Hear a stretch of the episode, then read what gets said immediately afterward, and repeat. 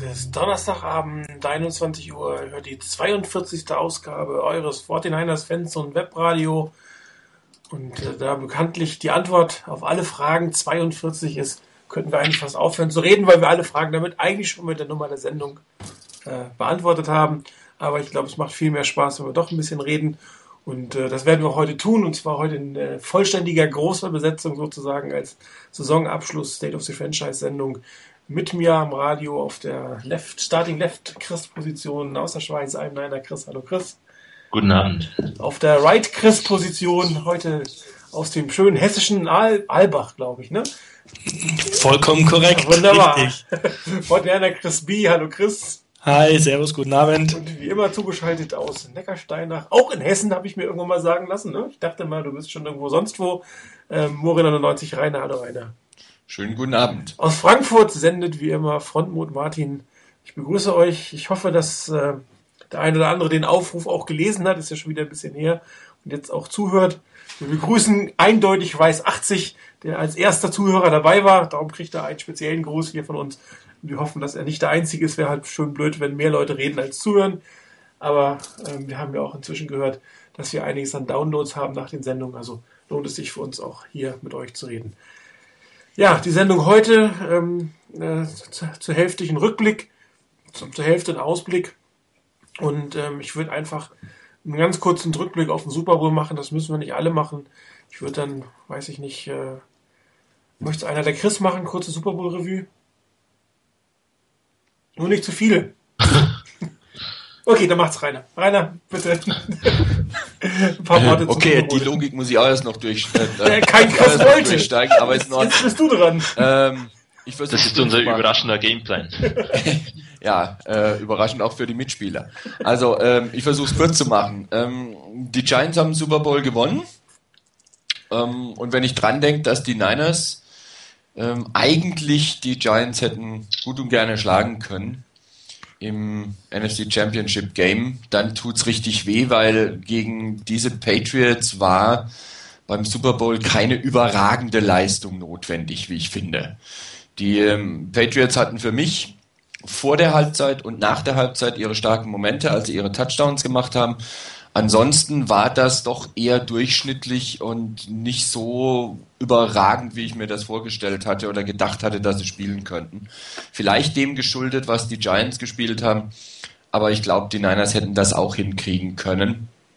Und das tut doppelt und dreifach weh, wenn man da dran denkt, dass die Niners hier wirklich eine riesige Chance haben liegen lassen, ihren sechsten Titel zu holen.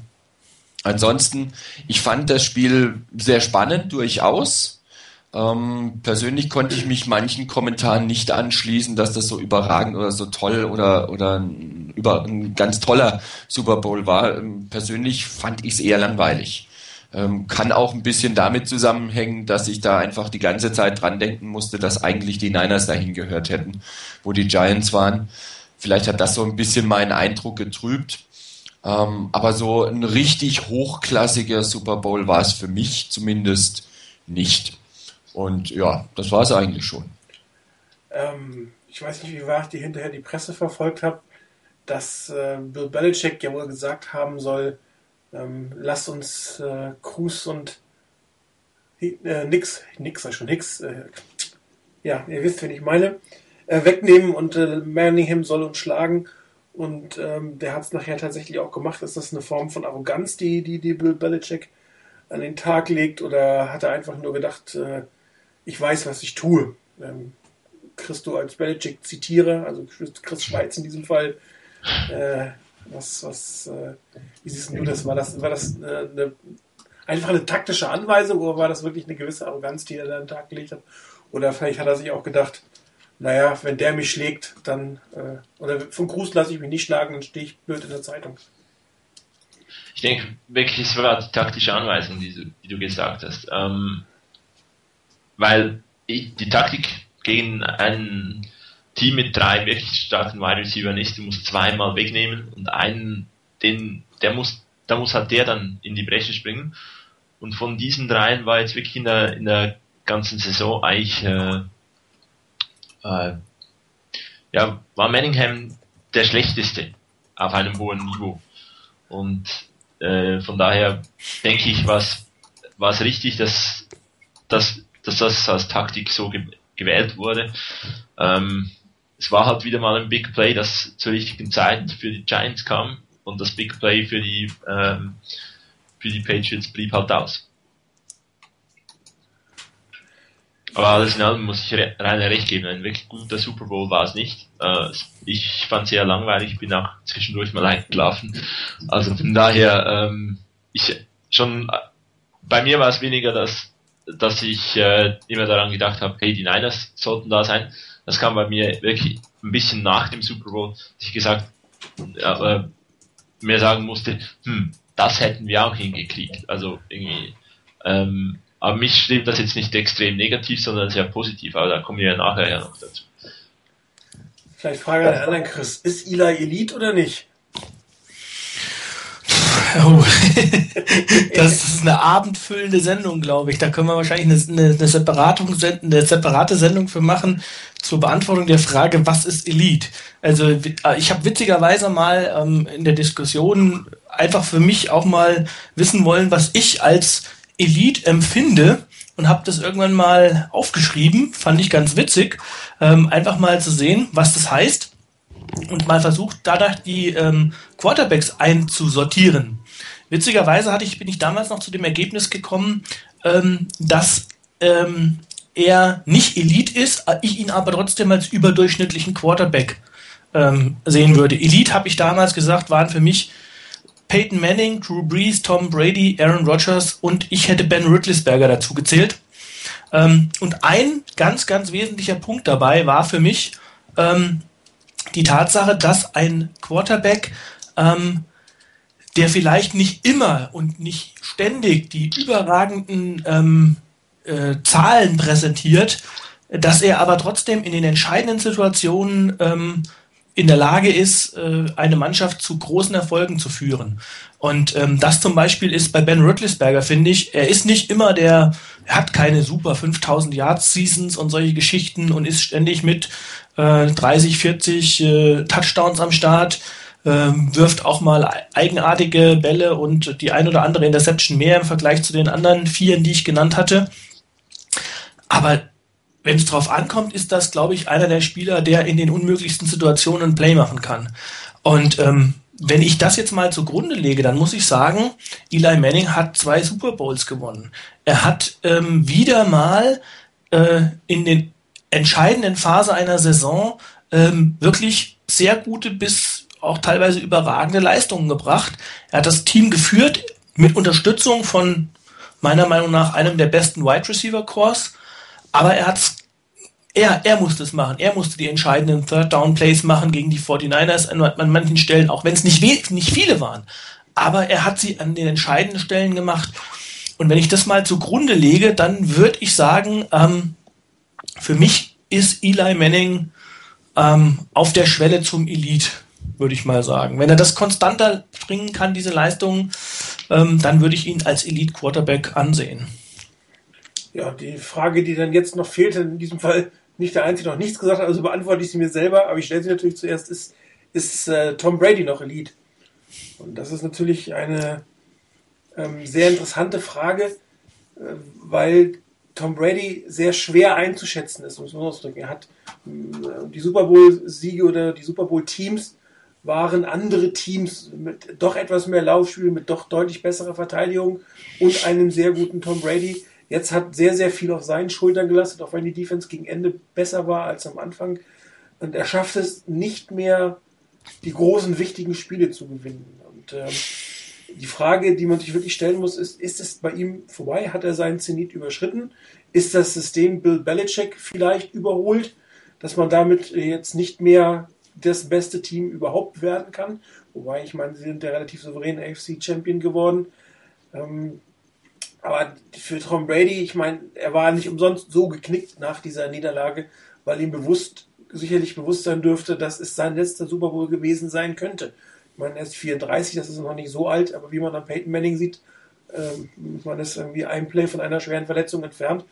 Und ähm, man muss auch erstmal wieder regelmäßig in den Super Bowl kommen. Und wenn er jetzt wieder zwei, drei Jahre braucht und die Patriots zwei, drei Jahre brauchen, um wieder aufzumunitionieren, auch wenn sie wieder eine Milliarde an, an Draftpicks haben.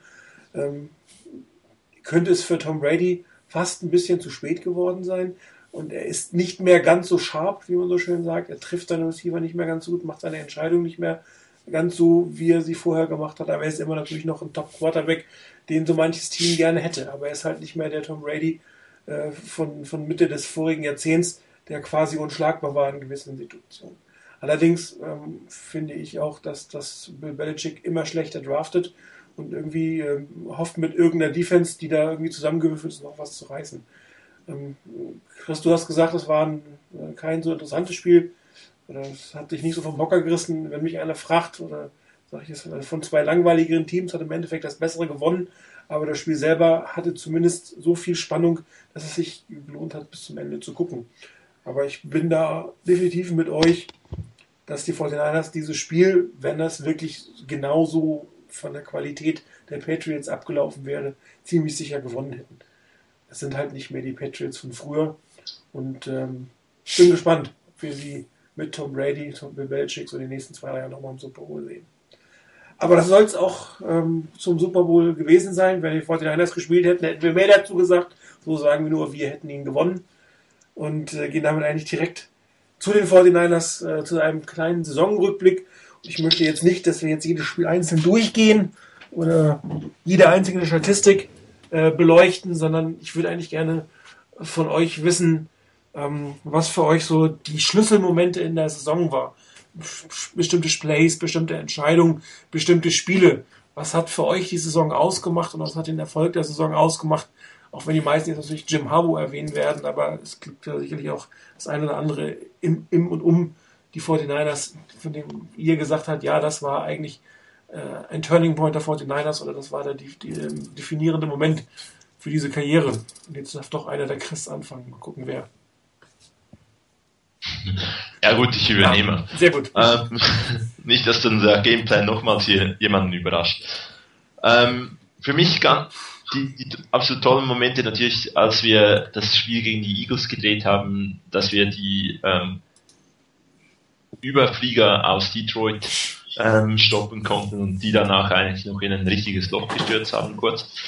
Ähm, dann eigentlich wirklich die, diese, diese tolle Entwicklung, das von mir anfangs der Saison eigentlich gefordert, die kleinen Dinge, die, das Gameplanning, dass man verschiedene Phasen eigentlich, die wir ein bisschen gesehen haben in dieser Saison gehabt hat. Man hat Dinge vorbereitet über Spiele hinweg, was ich irgendwie in den letzten Jahren nie gesehen ha habe. Ähm, das hat mir sehr gut gefallen und stimmt mich sehr positiv für die Zukunft, wenn man das so ein bisschen als Zustand dieses Teams ähm, ansehen will. Ebenfalls sehr gut gefallen hat mir die, die Kompromiss oder die Konsequenz, mit der er vorgegangen wird. Beispielsweise der, der Taylor Mays Trade. Ähm, er passt nicht, er geht. Ähm, Manny Lawson, für mich ein unglaublich toller Spieler, immer eigentlich gute Leistungen gezeigt ist ein guter Spieler, passt aber nicht, also geht der. Und man hat wirklich, man, man merkt, es sind Leute da mit Trent Balky und mit Jim Harbaugh, die eine klare, und mit dem ganzen Coaching-Staff, muss man sagen, die eine klare Philosophie haben, die ein klares System haben und für das werden Spieler gesucht und gefunden. Und ähm, ja, wenn man dann noch die kleine, die, die individuelle ähm, Performance der Spieler anschaut, dann sieht man einen Carlos Rogers, der ähm, eine tolle Saison zeigt. Ähm, Dashon Goldson, der kurz vor Saisonbeginn zurückkommt, äh, zu dem Preis, den die Niners wollten, nicht zu dem Preis, den er wollte, äh, spielt danach eine gute Saison. Das zeigt, dass die, dass das im Team drin stimmt und von daher, ähm, ja, kam eine ganz, ganz tolle Saison zusammen mit 13 Siegen. Gab natürlich die, die unschönen Momente, ähm, den Kopf ein bisschen zu nah an die Linie ge gebracht hat, hat das Spiel gegen die ähm, weiner, weinerlichen Mädchen aus Dallas gedreht. Ähm, und da, dass man am Thanksgiving Day nicht ganz so bereit war, war auch nicht so schön. Also alles in allem, das, so wie die Niners dastehen, kann man auch für die Zukunft aufbauen. Aber ein Selbstläufer wird das nicht. Und ähm, von, von einer neuen Dynasty sind wir noch ein gutes Stück entfernt.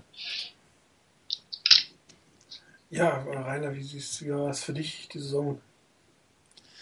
Also für mich waren so zwei, drei Dinge ganz wesentlich in dieser Saison. Das eine war, wenn man jetzt einmal von den Spielen her sieht, war ein unglaublich wichtiges Spiel und was auch die Saison bestimmt hat, denke ich, das Spiel wirklich bei den Eagles, Chris hat es eben schon erwähnt, dass man hier mit einem deutlichen Rückstand in der Halbzeit und kurz danach noch das Spiel noch umgebogen hat.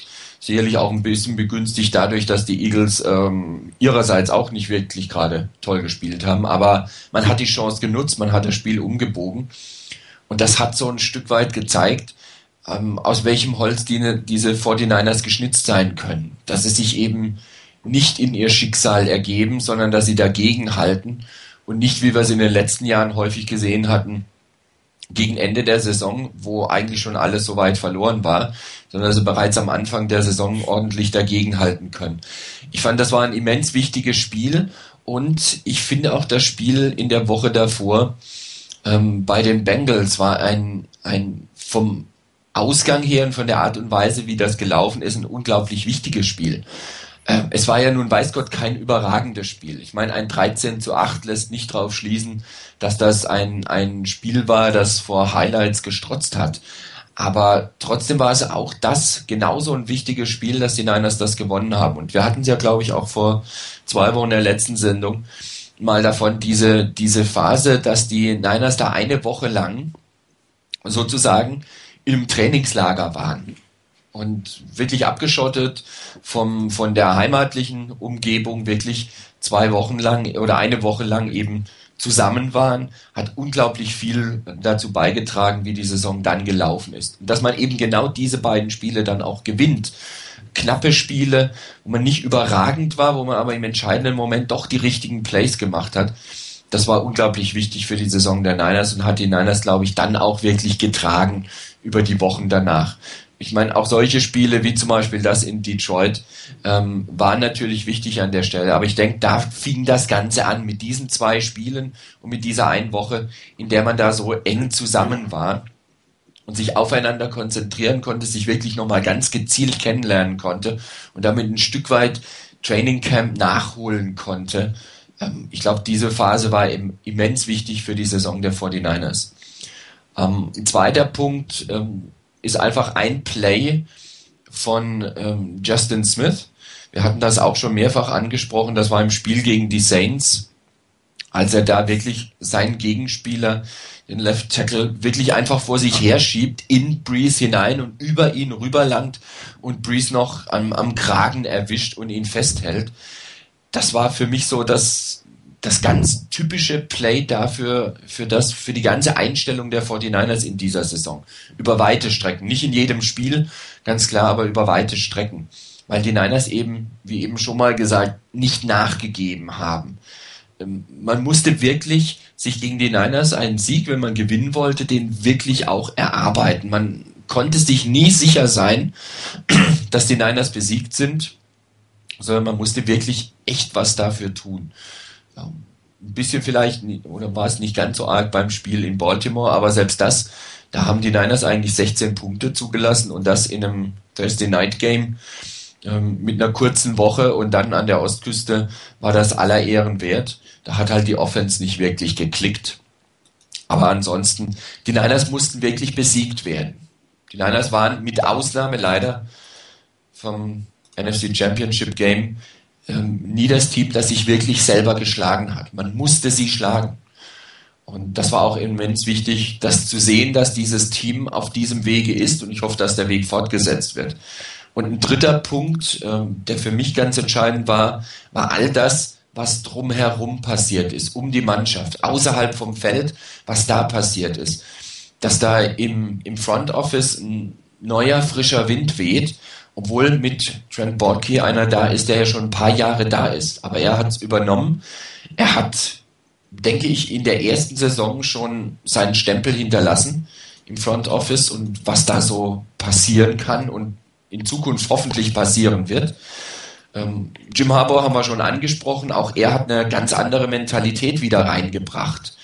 Nämlich das Ganze offensiv anzugehen, auf die Spieler einzugehen, zu gucken, was machbar ist und ich hatte in der Saison schon mehrfach ja davon gesprochen, dass ich irgendwie so die, das Gefühl habe, dass die Niners so nach und nach immer mehr gucken, dass die Spieler gucken, wie reagieren die Coaches, was erwarten die von mir und die Coaches einfach gucken, wie reagieren die Spieler auf den Input, was kann ich denen zumuten, was kann ich bringen, wo kann ich noch was rauskitzeln aus denen. Und das war toll zu sehen, dass da hier wirklich auch ein ganz neuer Geist eingezogen ist und, und neues Bewusstsein auch von dem, was man erreichen kann und was man erreichen will und wie man es erreichen will.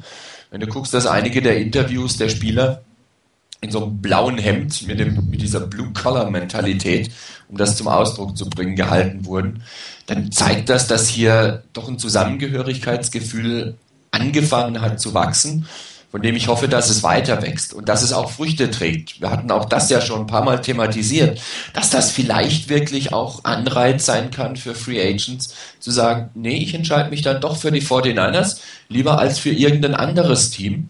Ich glaube nicht, dass da jemand auf, auf ein, zwei Millionen äh, Dollar im Jahr verzichten wird deswegen. Nur weil es ein bisschen kuscheliger ist oder weil die, die Coaches so toll sind. Aber einfach, dass man sagt, wo es in etwa gleich ist, ich entscheide mich für die Niners, weil es bei denen wirklich gut zugeht und weil wirklich die Mannschaft insgesamt einfach tolle Sachen leisten kann. Und das Ganze gipfelt jetzt darin, dass die Geschichte mit dem Stadion vorankommt. Ich bin immer noch vorsichtig und sage, ich glaube es wirklich erst, wenn das Ding steht und die Niners dann drin spielen.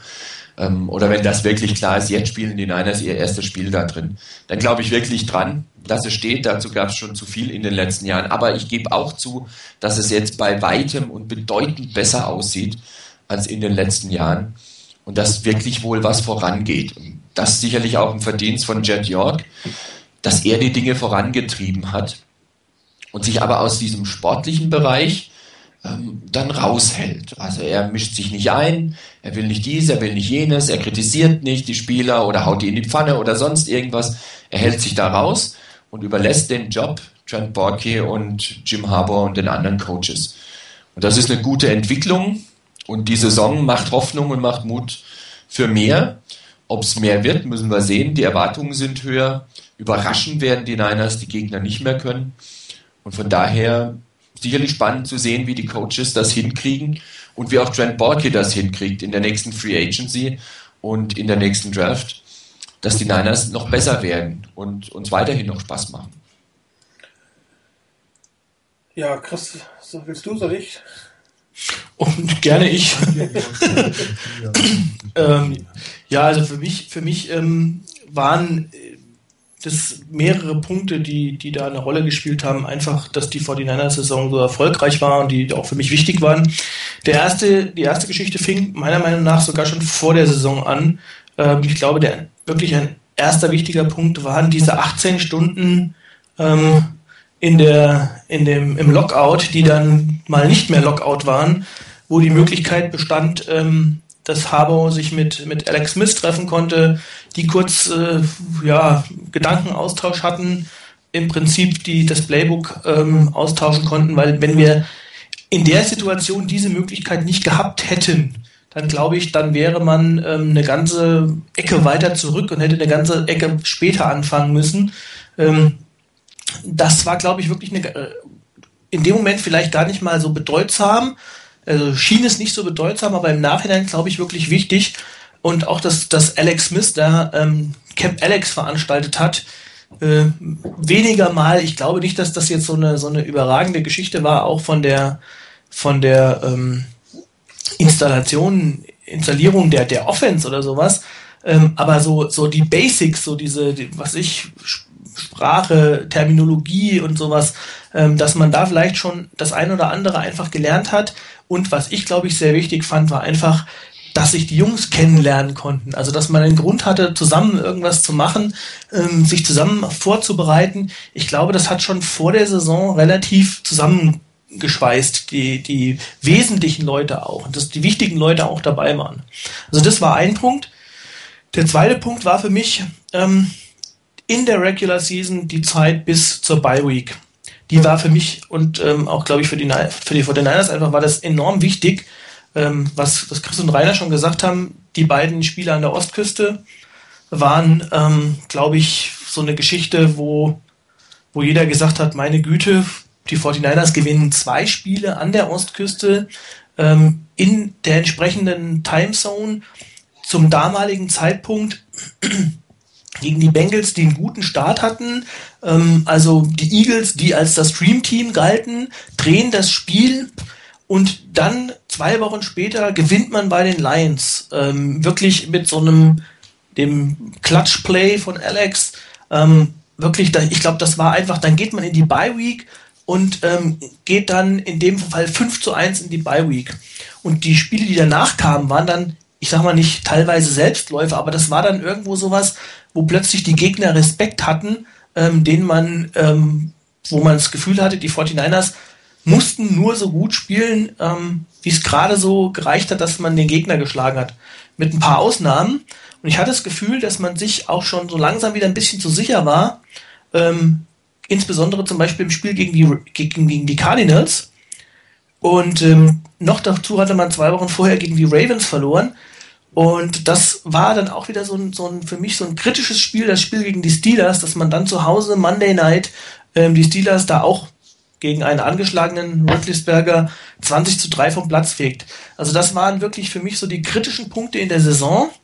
Und da hat natürlich ähm, das Coaching-Staff, glaube ich, in diesen Phasen wirklich entscheidend eingegriffen und ähm, hat die Mannschaft, die vielleicht an mancher Stelle mal Frederick P. Soft ein wenig zu sehr nah an sich rankommen lassen, wieder ähm, auf die richtige Spur gebracht. Und ähm, einzelne Plays, ich glaube, da könnte man eine ganze Menge aufzählen, ähm, angefangen von den äh, Ted Ginn Returns im ersten Spiel bis zum äh, Alex Smith äh, Touchdown von Vernon Davis gegen die Saints. Ähm, ich glaube, das würde, da würde die Sendung sprengen, wenn wir jetzt jeder da irgendwie Spiel Plays aufzählt. Aber ähm, ich glaube, diese beiden Plays runden die Saison ab. Und es ist einfach schade, dass es dann gegen die Giants nicht gereicht hat. Ja, ich glaube, für mich war die wichtigste Erkenntnis der gesamten Saison, dass die 49ers in der Lage sind, jedes Team an jedem Ort zu schlagen. Sie werden es nicht tun. Sie werden auch nächstes Jahr nicht, nicht 16 zu 0 gehen. Die Frage ist, ob sie sogar nur mit drei Niederlagen aus der Saison hinausgehen. Aber vom, der, vom Prinzip her sind sie ein Team, was auf des Gegners Platz oder auch zu Hause gegen jeden bestehen kann. Und das ist eine Situation, die wir seit ich weiß nicht wie vielen Jahren nicht mehr hatten. 15, ich glaube, man muss mal 15 Jahre zurückdenken, um, um wieder halbwegs in diese Situation zu kommen. Ähm, und was du auch gesagt hast, Chris, sie sind vorbereitet, sie sind präpariert. Und äh, auch das hat man seit mindestens der Dennis Erickson-Serie also nicht mehr gehabt. Also Mut war der letzte, von dem man noch sagen kann, dass er das Thema gut vorbereitet hat. Ähm, und das fing halt an in diesen 18 Stunden, wo nämlich ähm, Jim Harbaugh äh, nicht nur ein Playbook, sondern auch Präsentationen, Material zum, zum Lernen, zum Lehren übergeben hat an Alex Smith und ihm auch gesagt hat, wie er das zu lehren hat. Und das zeigt einfach, dass, dass äh, man sich von widrigen Umständen äh, nicht einschüchtern lässt, dass man eine äh, Wir sind die 49ers Mentalität hervorgehoben hat, ohne arrogant zu sein. Natürlich hat man den Kopf ein bisschen hoch, das gehört auch dazu, wenn man eine gute Saison gespielt hat. Aber man braucht sich vor niemandem zu verstecken. Und das ist eine, eine Situation, die, die wirklich für die meisten von uns, sag ich mal, neu ist. Ich meine, man muss wieder schon 15 Jahre dieses Team verfolgen, um, um vergleichbar ähm, reden zu können. Und das ist halt der große, große Sprung, der in einer Offseason geglückt ist, einer verkümmerten Offseason noch dazu. Und äh, ich erinnere mich ganz dunkel, dass wir vor ziemlich genau einem Jahr so, mal so überlegt haben, wie ist denn der Fahrplan der 49ers von dem ersten Jahr nach dem Lockout, naja, wo man hofft, ähm, besser zu spielen, bis hin zum zweiten Jahr, wo man dann definitiv um die Playoffs spielen soll und zum dritten Jahr, wo man eigentlich den Anspruch hat, die NFC West zu gewinnen. Und, und diesen Prozess hat Jim Harbaugh auf eine Saison verkürzt. Das, ist natürlich eine ähm, Entwicklung, die in den Spielern ja drin steckte, in irgendeiner Form. Ich meine, klar sind neue Free Agents dazugekommen, klar sind, ähm, ist gut gedraftet worden, aber der Kern des Teams war auch letztes Jahr schon da. Und diese Leistung hat in dem Team gesteckt. Aber die Coaches waren schlichtweg nicht in der Lage, äh, sie zu nutzen. Und das ist das, was, was Jim Harbour und die gesamte Crew geschafft hat, die Talente zu erkennen, zusammenzufügen und daraus was zu machen. Und ähm, was man vielleicht kritisieren kann, ist, dass sie Jim Harbour manchmal ein bisschen arg stur ist an seinen Ansichten oder an seinem Gameplan und sich auch sagt, naja, 13 zu 8 reicht doch, warum muss ich 20 zu 8 gewinnen? Ist für den, der das Spiel guckt, vielleicht ein bisschen unbefriedigend, aber wenn man am Ende gewinnt, fragt, kräht da kein Hahn mehr nach. Aber äh, wie man ja auch gegen die Giants gesehen hat, verliert man auch solche Spiele dann, wenn man seine Chancen nicht äh, rechtzeitig nutzt. Und ähm, das ist, glaube ich, der einzige Kritikpunkt, den ich noch habe, ist, dass da Jim Harbaugh ein bisschen unbelehrbar ist in gewissen Situationen. Und ich hoffe, dass das ähm, besser wird in der nächsten Saison. Was auch bedeutet, dass man vielleicht in der Halbzeit noch den einen oder anderen Adjustment mehr machen kann. Bei den Eagles, da haben die Adjustments den Sieg eindeutig gebracht. An keinem anderen Spiel hat man sich so zwischen Halbzeit 1 und Halbzeit 2 eigentlich verbessert. Aber auch das kommt natürlich sicherlich mit einer weiteren Offseason gemeinsam, ähm, mit einem verbesserten oder größeren Playbook, mit mehr Sicherheit, ähm, mit einem Quarterback, der endlich mal ein zweites Jahr im gleichen System spielt und vielleicht noch dem einen oder anderen Draft-Pick, äh, der auch dieses Jahr einschlagen wird, worauf ich ja wirklich hoffe. Also wieder Runde 1 bis 3 sollte eigentlich ein potenzieller Starter dabei sein. Und ähm, da habe ich jetzt mit dem neuen Front Office und äh, denjenigen, die das wirklich evaluieren, habe ich wirklich ein ganz, ganz gutes Gefühl. Ähm, meine Lieblingsplays diese Saison gab es eigentlich einige. Vor allen Dingen ist es der wieder installierte Slant, der aber nicht wie Bill Walsh ähm, ihn ähm, damals erfunden hat, gespielt wird, sondern der genau so gespielt wird, wie man ihn in der heutigen Zeit eigentlich spielen muss, dass man äh, versucht, denjenigen, auf denen das Slant kommt, ein bisschen einen, einen, kleinen Vorteil zu geben, etwas frei zu spielen. Ich habe das ja immer mit dem Basketball, mit dem Pick and Roll verglichen.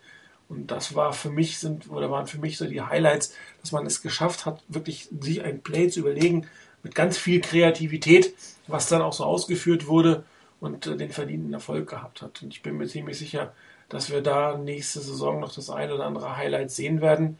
Nichtsdestotrotz muss es auch, das ist vielleicht auch ein weiterer Kritikpunkt, auch mit Standard-Plays funktionieren. Und ähm, was bei den 49ers halt im Moment nicht so richtig gold, ist das klassische Laufspiel aus der I-Formation, was aber auch, ich habe es schon ein paar Mal gesagt und geschrieben, in erster Linie auch an Frank Rohr liegt. Aber auch da ist noch so ein kleiner Raum für Verbesserung, den man aber auch definitiv braucht. Ich weiß gar nicht, wer das nicht gesagt hat. Die 49ers werden keinen mehr überraschen. Das heißt, sie müssen besser werden in den einzelnen Positionen. Und ich bin mir ziemlich sicher, dass sie besser werden. Voll ich von überzeugt. Und damit wären wir eigentlich ja schon fast in dem State of the Franchise. Wo stehen die 49ers denn eigentlich in der Offseason 2012 im zweiten Jahr von Jim Harbaugh? Wie sieht es bei euch aus? Jemand freiwillig vor? Seid ihr noch da? Ja. ich frag ja mal so. Also ich glaube, die 49ers stehen vor einer sehr, sehr schwierigen Offseason. Ähm, das äh, ist meiner Meinung nach darauf begründet, dass wirklich einige sehr, sehr schwierige Entscheidungen anstehen, ähm, die man treffen muss, weil ähm, wenn man in der Offseason ähm, sagt, okay, ich möchte primär meine eigenen Spieler zurückholen, dann wird es schon eng. Wenn man ähm, Spieler von außen dazu holen möchte, Free Agents, dann wird es, ähm, dann wird es ja nicht reichen mit dem mit dem Cap Space, weil ähm, scheinbar die Zahlen äh, doch nicht ganz so rosig sind, wie ich äh, vielleicht noch vor ein paar Wochen gedacht habe. Ähm, so ganz klar ist es noch nicht, meiner Meinung nach. Also wie gesagt, Meldungen gehen zwar immer mal über den über den Ticker, was wie, die, wie, der, wie der Stand des äh, Salary Caps ist, aber ähm, ich kann es auch noch nicht so ganz nachvollziehen, manche Zahlen, aber ähm, es scheint wohl so zu sein, dass es nicht ganz so super ist, wie ich man vielleicht oder wie ich auch vorher noch gedacht habe. Das heißt, dass man wirklich bei einigen ähm, wirklich eine Entscheidung treffen muss, möchte ich den langfristig in meinem Team halten oder nicht? Beziehungsweise wird es irgendwo besser. Also so ein paar Spieler, die mir da in den Kopf kommen, sind ähm, in der Defense für mich auch extrem wichtige Spieler. Ähm, der, zuallererst natürlich Carlos Rogers und ähm, an zweiter Stelle für mich Ahmad Brooks. Ähm, ich glaube, das wird eine ganz, ganz schwierige Entscheidung sein, weil ich glaube, man wird einfach von den Großen nicht alle halten können. Das geht nicht. Und ähm, also von daher, ähm, das wird deshalb auch so schwierig, weil ähm, wenn man neue Spieler von außen reinholt, ähm, man weiß nie, wie die ins Team passen. Man weiß nicht, ähm, ob ein äh, Vincent Jackson als äh, Wide Receiver denn dann auch bei den 49ers entsprechend funktioniert oder ein Marcus Colson oder wer auch immer. Ähm, von daher, das ist, also ich möchte da nicht in, in der Haut des Front Office stecken. Ich habe aber auch genügend Vertrauen, dass die Jungs wissen, ähm, was sie tun.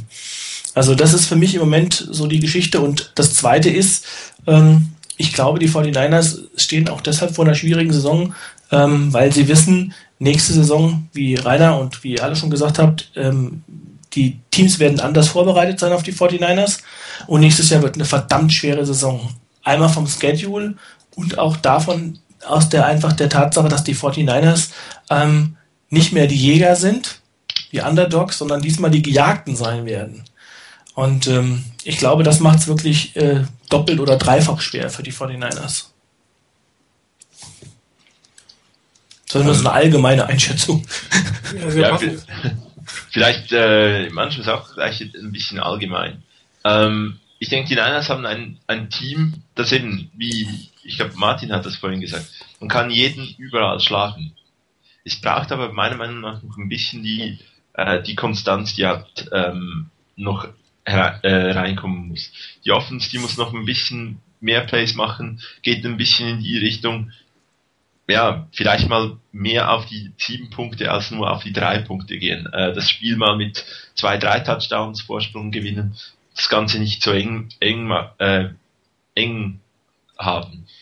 Ähm, die Defense die hat gezeigt, dass, dass sie besser gecoacht ist und äh, dass das System funktioniert. Aber eben da haben wir ja ganz, ganz wichtige äh, Free Agents, die da sind mit den angesprochenen Rogers, Goldson und äh, mit Brooks.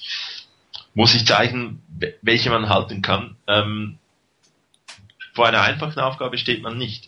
Aber es ist eigentlich auch durch, durchaus ähm, äh, so, dass die Niners einen, einen, einen Kern in, im Team haben, mit dem man sehr gut arbeiten kann. Also ich denke, bei den Linebackern, da muss ein neuer dazukommen, weil drei, die sind ja, äh, die sind fix vorhanden, auch nächste Saison mit, äh, mit Eldon Smith, mit Patrick Willis und mit Navarro Bowman. Verletzungen natürlich ausgenommen, aber das wollen wir ja nicht. Ähm, aber von daher, es muss eigentlich einer dazukommen, der dazu passt. Kann man finden, vielleicht bleibt ja äh, Ahmad Brooks.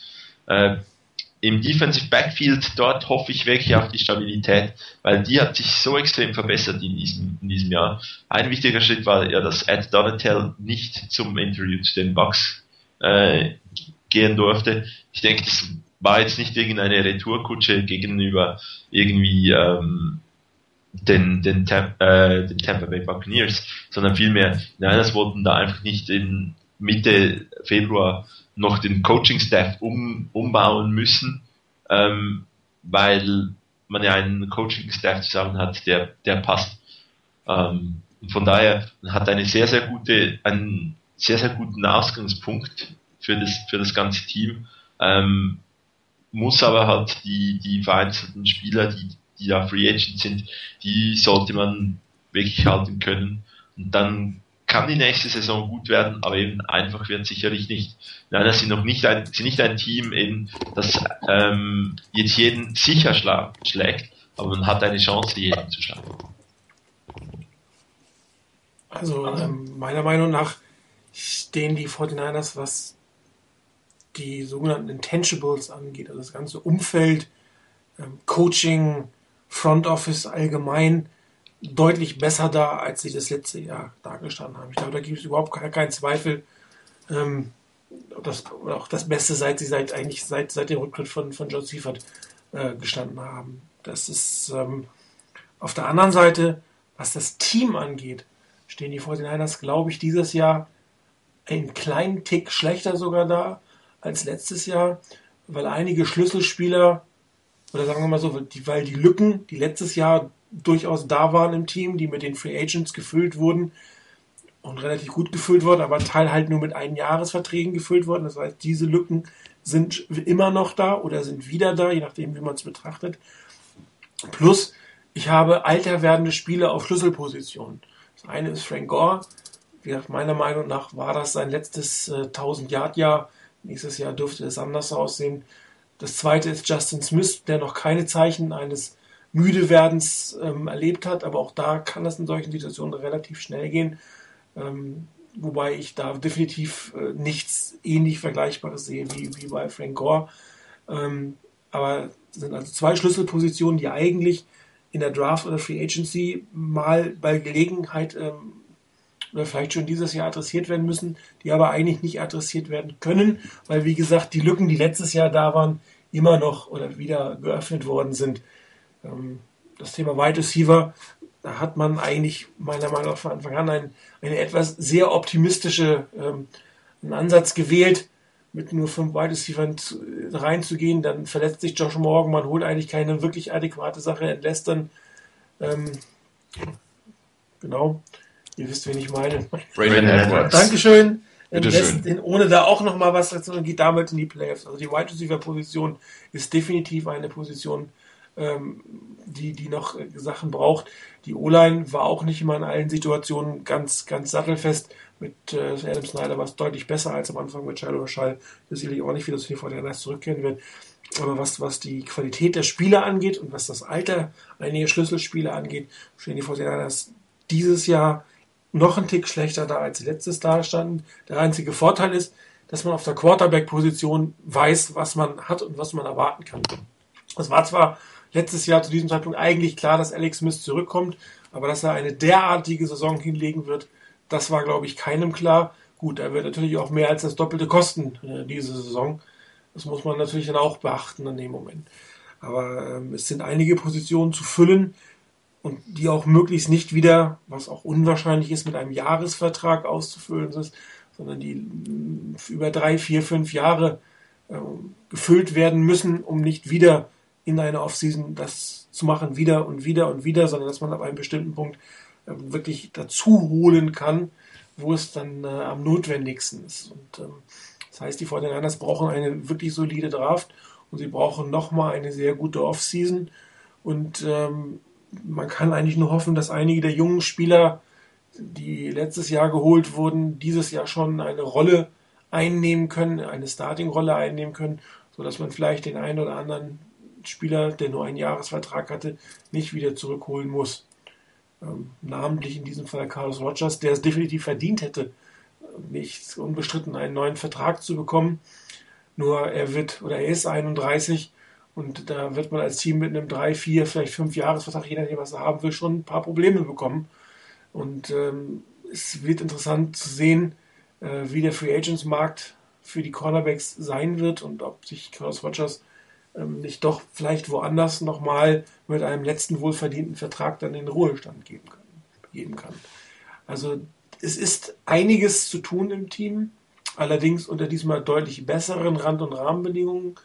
Und äh, ich bin sehr gespannt, wie die 49ers ihren Cap Space nutzen werden, ob wir noch vor Beginn der Free Agency die eine oder andere Unterschrift sehen werden. Ich bin mir ziemlich sicher, dass der schon Großen, wenn er keinen Vertrag haben wird, spätestens ähm, am 5. März, glaube ich, ist, läuft die Deadline aus für die Franchise Tags, dort seinen Tag erhalten wird. Ähm, mit 6 Millionen ist es auch durchaus vertretbar. Ich hoffe auch, dass Alex Smith äh, relativ schnell äh, einen Vertrag unterschreibt, weil man dann natürlich auch weiß, wie die finanzielle Situation dann aussieht um, äh, oder ob man überhaupt danach noch groß am Free Agent Markt äh, tätig werden kann. Wie gesagt, die Intangibles, die Rand- und Rahmenbedingungen sind so gut wie die seit Jahren nicht mehr. Das Team selber ähm, steht zum Teil vor einem, vor einem kleinen Umbruch, vor einer Erneuerung, wo neue Schlüsselpositionen besetzt werden müssen, beziehungsweise wo Ersatz für ehemalige Schlüsselspieler gefunden werden muss. Ich denke gerade das letzte, was du auch angesprochen hattest, oder die zwei, die du nochmal zusammengefasst hast, mit dem Umfeld der Niners, dass das deutlich besser ist als zuvor und dass man auch einen gewissen Umbruch einleiten muss, gezwungenermaßen. Ähm, ich denke, beides passt aber dann auch noch halbwegs gut zusammen. Also ich fühle mich dann immer noch ein bisschen wohler, mit einem solchen Umbruch, wenn ich weiß, dass das drumherum erstmal stimmt, als wenn das auch noch in Auflösung ist und, und katastrophal da niederliegt.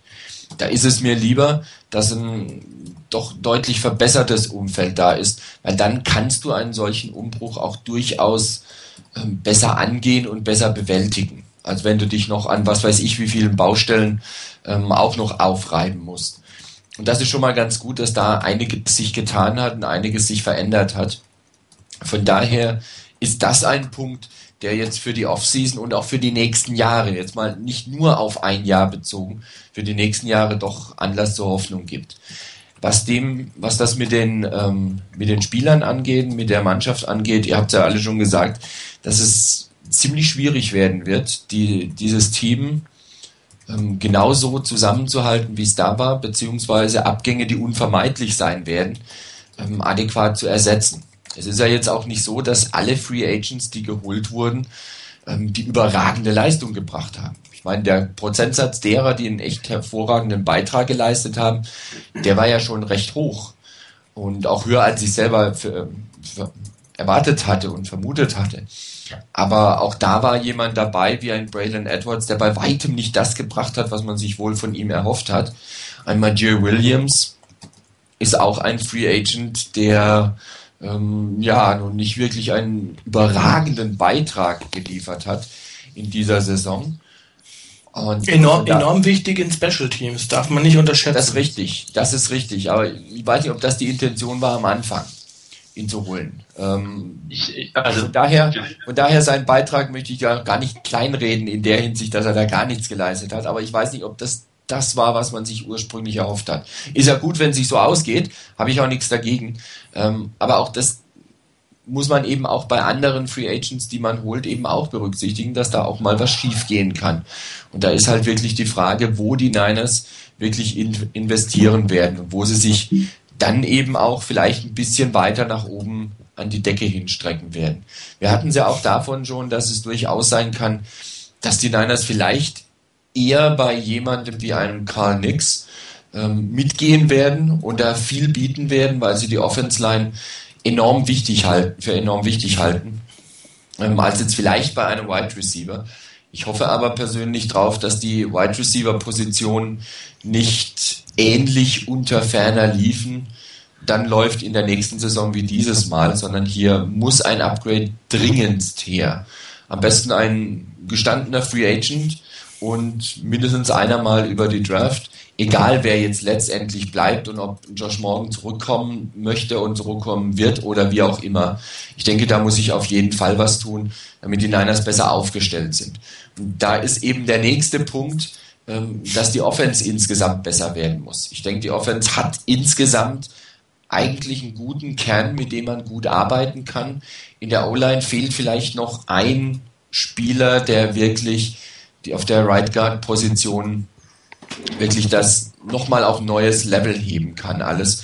Und damit werden sie auch davon, mit einem Karl Nix würde auch ein Anthony Davis an seiner Seite besser machen. Also hier noch einer, der das Ganze verstärkt und das Ganze besser macht. Das wäre schon ein wichtiger Baustein. Ich denke, dann läuft auch manch anderes wieder einfacher.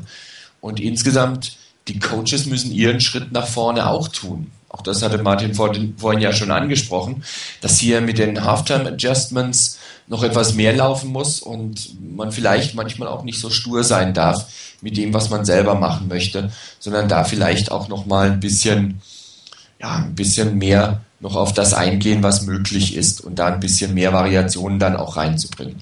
Nicht in der Form, dass man jetzt ähm, plötzlich auch noch einen, einen Touchdown-Pass unbedingt haben will, auf, ähm, auf was weiß ich, auf Sopoaga, dass er auch noch einen Touchdown-Pass kriegen muss. Aber ähm, dass hier ein bisschen mehr Variation reinkommen muss und vor allen Dingen eben die Anpassungen da sein müssen, im Spiel dann auch. Insgesamt denke ich, dass die Niners grundsätzlich in guten Positionen haben für die nächsten Jahre. Und wie gesagt, ich sehe es nicht so sehr nur auf, eine auf ein Jahr hin sondern vielleicht ein bisschen längerfristig darüber hinaus. Man hat die Chance, mit einem ganz ordentlichen und guten Kern zu arbeiten. Man muss aber rechtzeitig dran arbeiten. Die Schlüsselspieler, die in ein Alter kommen, wo man jetzt nicht mehr auf die nächsten drei bis fünf Jahre dann sagen kann, die können noch gut und gerne ihre Leistung halten ähm, dass sie dafür Ersatz sorgen müssen. Das ist der angesprochene Frank Gore, das ist ein Justin Smith und das ist ein Carlos Rogers. Auf den drei Positionen muss man gucken, dass man Leute hinten dran hat. Ob ein Chris Culliver mittlerweile schon so weit ist, dass er übernehmen könnte, ohne großen Qualitätsverlust. Das traue ich mir nicht zu, das zu beurteilen. Das müssen die Coaches wissen, die ihn jeden Tag im Training sehen.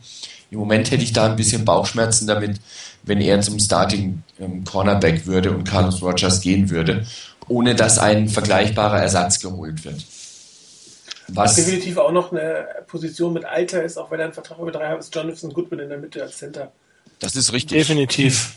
Das ist auch ein, ein, Punkt, wo man natürlich auch gucken muss, wie man da hinten dran ist. Deshalb auch, wie gesagt, die O-Line ist jetzt etwas, was mich nicht überraschen würde, wenn die Niners in der Free Agency relativ Wert drauf legen würden oder vielleicht dann auch in der Draft, vielleicht doch ähm, früher, als man es vielleicht erwartet, da zuschlagen würden. Wobei, wie gesagt, mit Draft habe ich mich noch nicht so beschäftigt mit dem, was da möglich wäre. Kommen wir aber vielleicht noch irgendwann dazu. Ansonsten, ähm, es wird schwieriger werden. Ich habe es vorhin schon gesagt, die Niners werden kaum noch einen Gegner einfach überraschen können nach dem Motto, was wollen denn die Niners? Vorhin hat es Chris ja gesagt, dass die Niners sich auch ähm, Respekt erspielt haben in der Liga. Und dieser Respekt wird sicherlich da sein, aber auf der anderen Seite ist man, wie Martin gesagt hat, in der, in der Rolle des Gejagten und nicht mehr in der Rolle des Jägers, zumindest in der NFC West. Und ähm, eigentlich auch in der NFC, da war nur ein Team vom Rekord her am Schluss besser. Und ähm, von daher wird man auch da der Gejagte sein. Das ist wieder eine ganz andere Motivation der Gegner, wenn man gegen die Niners dann spielt. Und damit muss man auch erstmal umgehen können.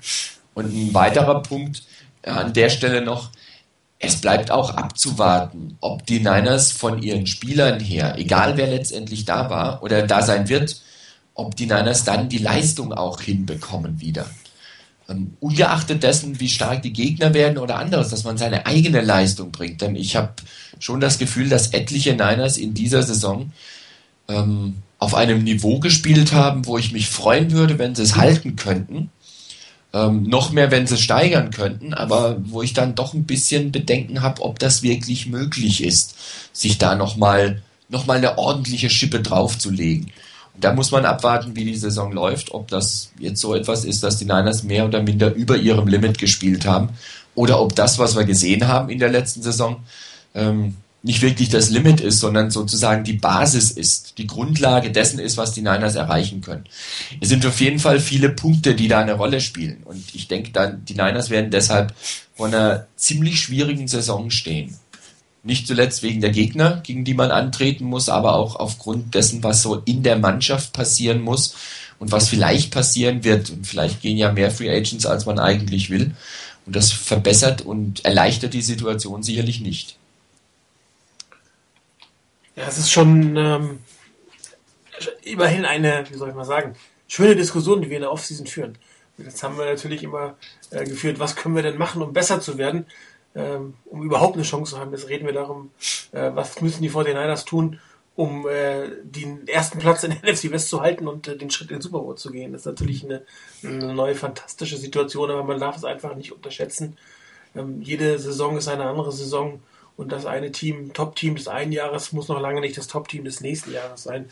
Und äh, die kontinuierliche Verbesserung an jeder oder jede einzelne Position muss betrachtet werden ob man dort eine Verbesserung herbeiführen kann. Und was ich halt ähm, sehr, sehr spannend finde, ist, ist wie, wie die Fortinanders im Front Office da rangehen, dass sie einer bestimmten Position, in einer bestimmten Qualität, einen bestimmten Wert hinterlegen und wenn du das, äh, den Spieler für den Wert nicht bekommst, dann nehmen sie den nicht, nehmen den nächsten Spieler, der hat wahrscheinlich äh, weniger Wert, bis zu einem bestimmten Grad schlagen sie dann im Endeffekt zu, um, um, dann ein Gesamt, in Gesamt, im Gesamtschema, in den Gesamt Zusammenspiel der ganzen Einzelteile äh, am Ende ähm, was, was Gutes herausholen. Wobei das natürlich auch mit einem riesigen Risiko ähm, behaftet ist, wenn du dich bei so einer Herangehensweise verirrst. Sagen wir mal, bei der ersten Position noch nicht, aber bei der zweiten Position, dann wird es auch langsam eng. Ne, wenn, wenn du wirklich so gezielt auf bestimmte Fähigkeiten ansetzt und wenn, wenn du sie dann doch nicht, äh, sich doch nicht materialisiert, dann äh, bist du relativ schnell, wie jetzt bei den Wide Receivers zum Beispiel gesehen, in einer Situation, die dazu führen kann, dass du dann einfach die entscheidenden Spiele nicht gewinnst. Und ich bin äh, überzeugt, dass die 49ers mit einem vollen Starting Lineup ähm, bei den Wide Receivers und Special Teams, also sprich mit, mit äh, Josh Morgan und, Ted Ginn an den Positionen 2 und 3 die Giants geschlagen hätten. Und äh, es war eine Position, die da die Schwäche im Endeffekt dargestellt hat. Und das kannst du dir in der heutigen NFL jedenfalls nicht, wenn du den Stil spielst, den die 49ers spielen, äh, nicht leisten. Das funktioniert einfach nicht. Das ist auch ein, ein wesentlicher Gesichtspunkt, ähm, finde ich, der eine ganz große Rolle gespielt hat und der auch für die ähm, für die, den Erfolg der nächsten Saison eine große Rolle spielen wird, ist, ähm, ich befürchte, dass es leider nicht funktionieren wird oder nicht der Fall sein wird, aber die 49ers hatten eine nahezu äh, verletzungsfreie Mannschaft. Und man hat gesehen, gerade da die zwei Verletzungen, die man hatte mit Josh Morgan und Ted Ginn, die haben sich dann stark ausgewirkt. Ähm, ich weiß nicht, was für eine Saison es werden würde, wenn mal ich sag mal als Beispiel unser NFC West-Konkurrent, die St. Louis Rams, äh, wenn man mal gesehen hat, bei denen ist so ziemlich, ich weiß nicht, äh, zweimal das gesamte Backfield, Defensive Backfield ausgefallen. Ähm, bei denen ist irgendwie, am Ende standen noch zwei O-Line-Starter auf dem Feld. Ähm, wenn es mal so eine Saison gibt, also das muss man auch, ich will es nicht herbeireden, aber man muss es auf der Uhr haben, dass auch solche Situationen eintreten können. Und ähm, also auch das wird äh, wahrscheinlich in Zukunft nicht so perfekt laufen, wie es in dieser Saison gelaufen ist. Ähm, also von daher, das, das darf man auch nicht unterschätzen, diesen Verletzungsfaktor. Das ist richtig, wobei ich irgendwie auch das Gefühl habe, aber nicht auch, aber dieses Jahr das Gefühl hatte, dass die, die, die Art, wie trainiert wurde, ähm, das geholfen hat, weniger verletzungsanfällig zu sein. Ich meine, Mike Singletary mit seinen ganzen merkwürdigen 80 Jahre Methoden hat die Spieler ja im, im Training schon fast ausgemacht. Und äh, die, ich glaube auch hier, dass die Strengths und Conditioning Coaches einfach einen guten Job gemacht haben. Ich meine, wie Josh Morgan, wenn du blöd aufkommst und dir einen Knöchel brichst, dann brichst du dir einen Knöchel. Dann kannst du fit sein, wie du willst, vorbereitet sein, das kriegst du nicht hin. Ja, aber andere Verletzungen, Muskulatur, Bänder, ähm, ich habe keinen von nein, das kann ich mir in der, der Krämpfe und solche Geschichten hatte. Also die sind vom, vom Körperlichen sind sie sehr, sehr gut vorbereitet worden. Was natürlich keine Garantie für eine verletzungsfreie Saison ist, aber weil das deine Chancen auf eine, eine möglichst hohe ähm, Verfügbarkeit deiner Spieler natürlich um einiges äh, anhebt. Ich meine, wir, wir, wir, sind ja bei State of the Franchise. Ähm, ich meine, wir können ja gerne mal die, die verschiedenen Positionen auch durchgehen. Ähm, einfach mal zu gucken, ähm, wie die Situation ist auch. Also, weil ich finde auch eine Sache, die sollte man auch nicht aus dem Auge verlieren, über 2011 hinaus, äh, für 2012, finde ich, haben die 49ers auch noch äh, schon jetzt, schon absehbar, vier wirklich ganz, ganz wichtige Spieler, ähm, die man auch schon auf dem Schirm haben muss für Vertragsverlängerungen. Ähm, das ist Delaney Walker, Isaac Sopoaga, Ricky Jean-François und Andy Lee. Das sind die vier Free Agents für 2012. Also äh, hinter nach der nächsten Saison. Und ähm, ich meine, das sind auch schon, das, das heißt, man muss heute im Prinzip schon auf der Uhr haben, äh, wen möchte ich denn von den Jungs behalten und ähm, was muss ich e-, eventuell dafür ähm, auf den Tisch legen. Und deshalb glaube ich, ist die 2011er Free Agent Saison fast, äh, also die, die ist die Grundlage für 2012. Weil wenn ich heute mich ähm, hinten gegenknalle mit dem Salary Cap, wie es andere Teams gemacht haben, ähm, dann werde ich wahrscheinlich in den Jahren danach einfach auch Probleme bekommen. Aber vielleicht gehen wir einfach mal, weiß nicht, habt ihr Lust, die Free Agents mal durchzugehen? Klar. Oder die, die, die Positionen? Wollen wir tun. Also ich zähle nach meiner, ähm, nach meiner äh, Liste hier, die ich vor mir liegen habe, wir haben 19 Free Agents aktuell. Davon sind vier Free Agents restricted oder ähm, Exclusive Rights Free Agent. Ähm, würdet ihr die alle behalten wollen? Also das ist Larry Grant, CJ Spillman, Will Tuguafu und Tremaine Brock. Und also, wenn ja, was tun? Ähm, also meiner Meinung nach sollte man ähm, wie, wie, nochmal, wie, hol sie bitte nochmal. Larry Grant genau. ist Restricted Free Agent. Ja. CJ Spillman ist Restricted Free Agent. Will Tukuafu ist äh, Exclusive Rights Free Agent. Und Jermaine Brock ähm, ist auch Ex Exclusive Rights Free Agent. Also die beiden Ex oh Gott, ja, Exclusive Right Free Agents, ich glaube, die zu, zu halten, ist kein großes Problem von der Vertragssituation her. Und das ja. wird man meiner Meinung nach auch, auch machen. Ähm, Larry Für sehr kleines Geld. Ja, Larry Grant ist, ist eine interessante Geschichte. Ähm, ich würde ihm definitiv einen, äh, einen First Round, es, hat sich auch verändert. Ne? Früher war das ja, wenn du das höchsten, den höchsten Tender gegeben hast, war es ein Erstrunder und ein Drittrunder, den du abgeben musstest. Das ist reduziert worden auf einen reinen Erstrunder, was immer noch genug ist. Aber einen Spieler wie Larry Grant würde ich mal locker mit einem Erstrundentender ähm, versorgen, muss man so auszudrücken. Es kann gut sein, dass ihn jemand holt nach dieser Saison, aber dann hast du zumindest einen Pick, der das auch äh, wieder gut machen kann im Endeffekt. Also ich würde ihn schon ähm, versuchen, unter allen Umständen zurückzuholen, weil sonst musst du das über die Draft machen oder auch wieder Geld ausgeben, um jemanden von Markt zu holen. Also Restricted Free Agents ähm, zu halten, ist nicht ganz so schwierig, um es mal so auszudrücken. Das kann man schon sehr unattraktiv für die anderen gestalten. Man muss auch sagen, ähm, dass diese Geschichte mit den Poison Pills, die damals zwischen den Seahawks und den Vikings ähm, gelaufen ist, das ist verboten in der neuen CBA. Also da wird man nicht mit solchen Tricks äh, sich rumschlagen müssen. Aber ähm, also das sind schon gerade die von dir genannten, ich glaube CJ Spillman war das glaube ich noch, ne? Ja. Der natürlich eine durchaus ähm, hervorragende Rolle in den Special Teams übernommen hat. Und das sind glaube ich für mich Spieler, äh, die man ähm, schon versuchen wird zu halten oder auch halten sollte, weil du sie sonst anders wieder nachbesetzen musst. Und ob das billiger wird, sei mal dahingestellt. Aber du hast nämlich das Risiko, nicht zu wissen oder nicht so genau zu wissen, wen du bekommst. Also das sehe ich ähnlich an der, also was die beiden Spieler angeht, sehe ich es ähnlich. Ähm, Larry Grant, First Round Tender, ähm, CJ Spillman kann man theoretisch auch, es gibt, äh, soweit ich weiß, auch mittlerweile Second Round Tender, die gab es früher auch nicht. Stimmt.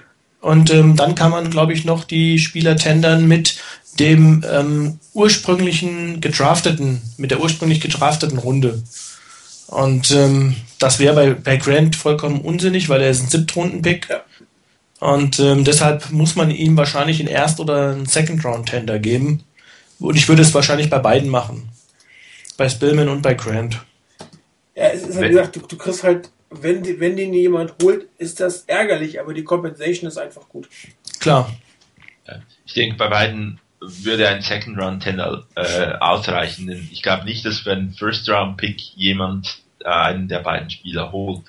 Ähm, Spillman ist ein exzellenter ähm, Special Teams Player und äh, Larry Grant war ein sehr guter Backup, aber ob beide irgendwie jetzt Starter sind und du willst ja Starter ähm, mit einem First Round Pick holen, den du ja abgeben müsstest, ähm, dann glaube ich nicht zwingend, dass das ein Team machen würde. Wenn man also noch so ein bisschen die, die, die Möglichkeit haben möchte äh, von Compensation, dann müsste man das mit dem Second Round Tender machen. Ähm, glaube ich jetzt auch nicht, dass irgendein Team Spillman für einen Zweitrunden-Pick holt. Bei Larry Grant wäre das noch möglich.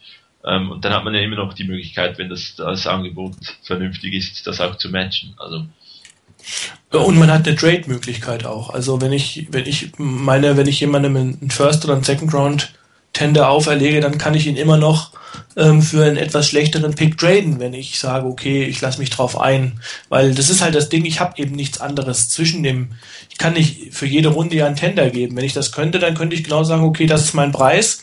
Wenn du ihn haben willst, dann hol ihn dir für den Preis.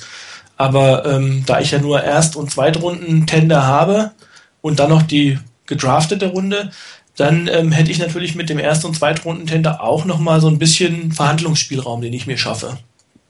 Absolut. Also ich, ich denke, kennen sollte man alle. Ähm, vielleicht außer Brad Swaden, der ist übrigens auch noch Restricted Free Agent.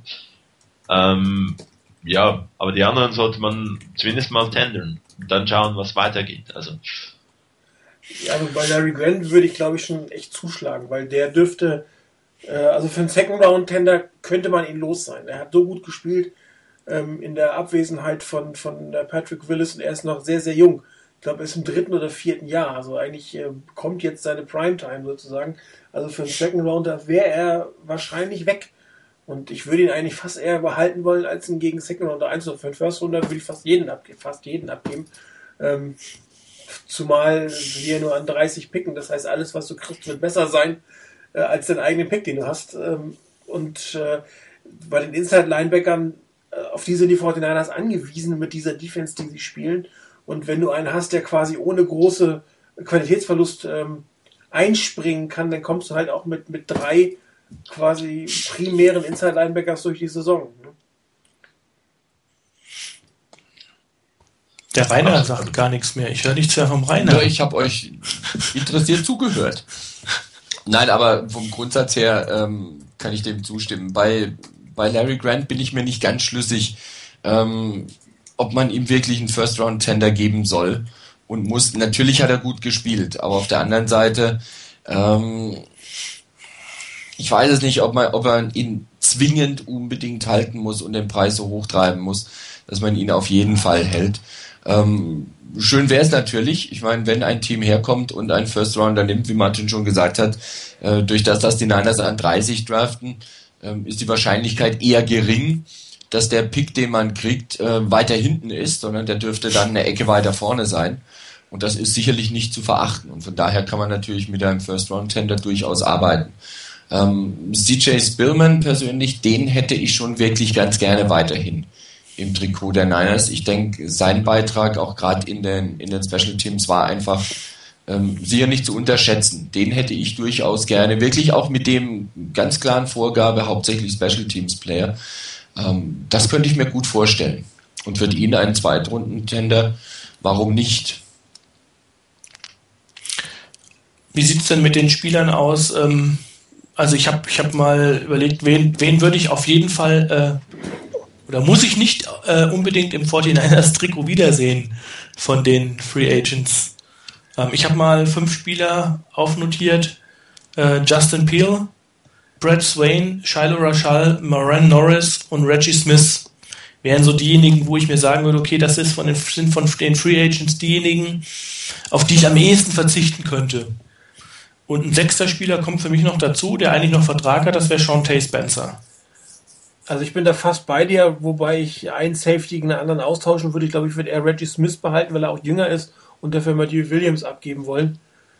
Ähm, ich glaube, von der Qualität sind sie sich ähnlich, aber Reggie Smith ist der jüngere von den beiden Spielern.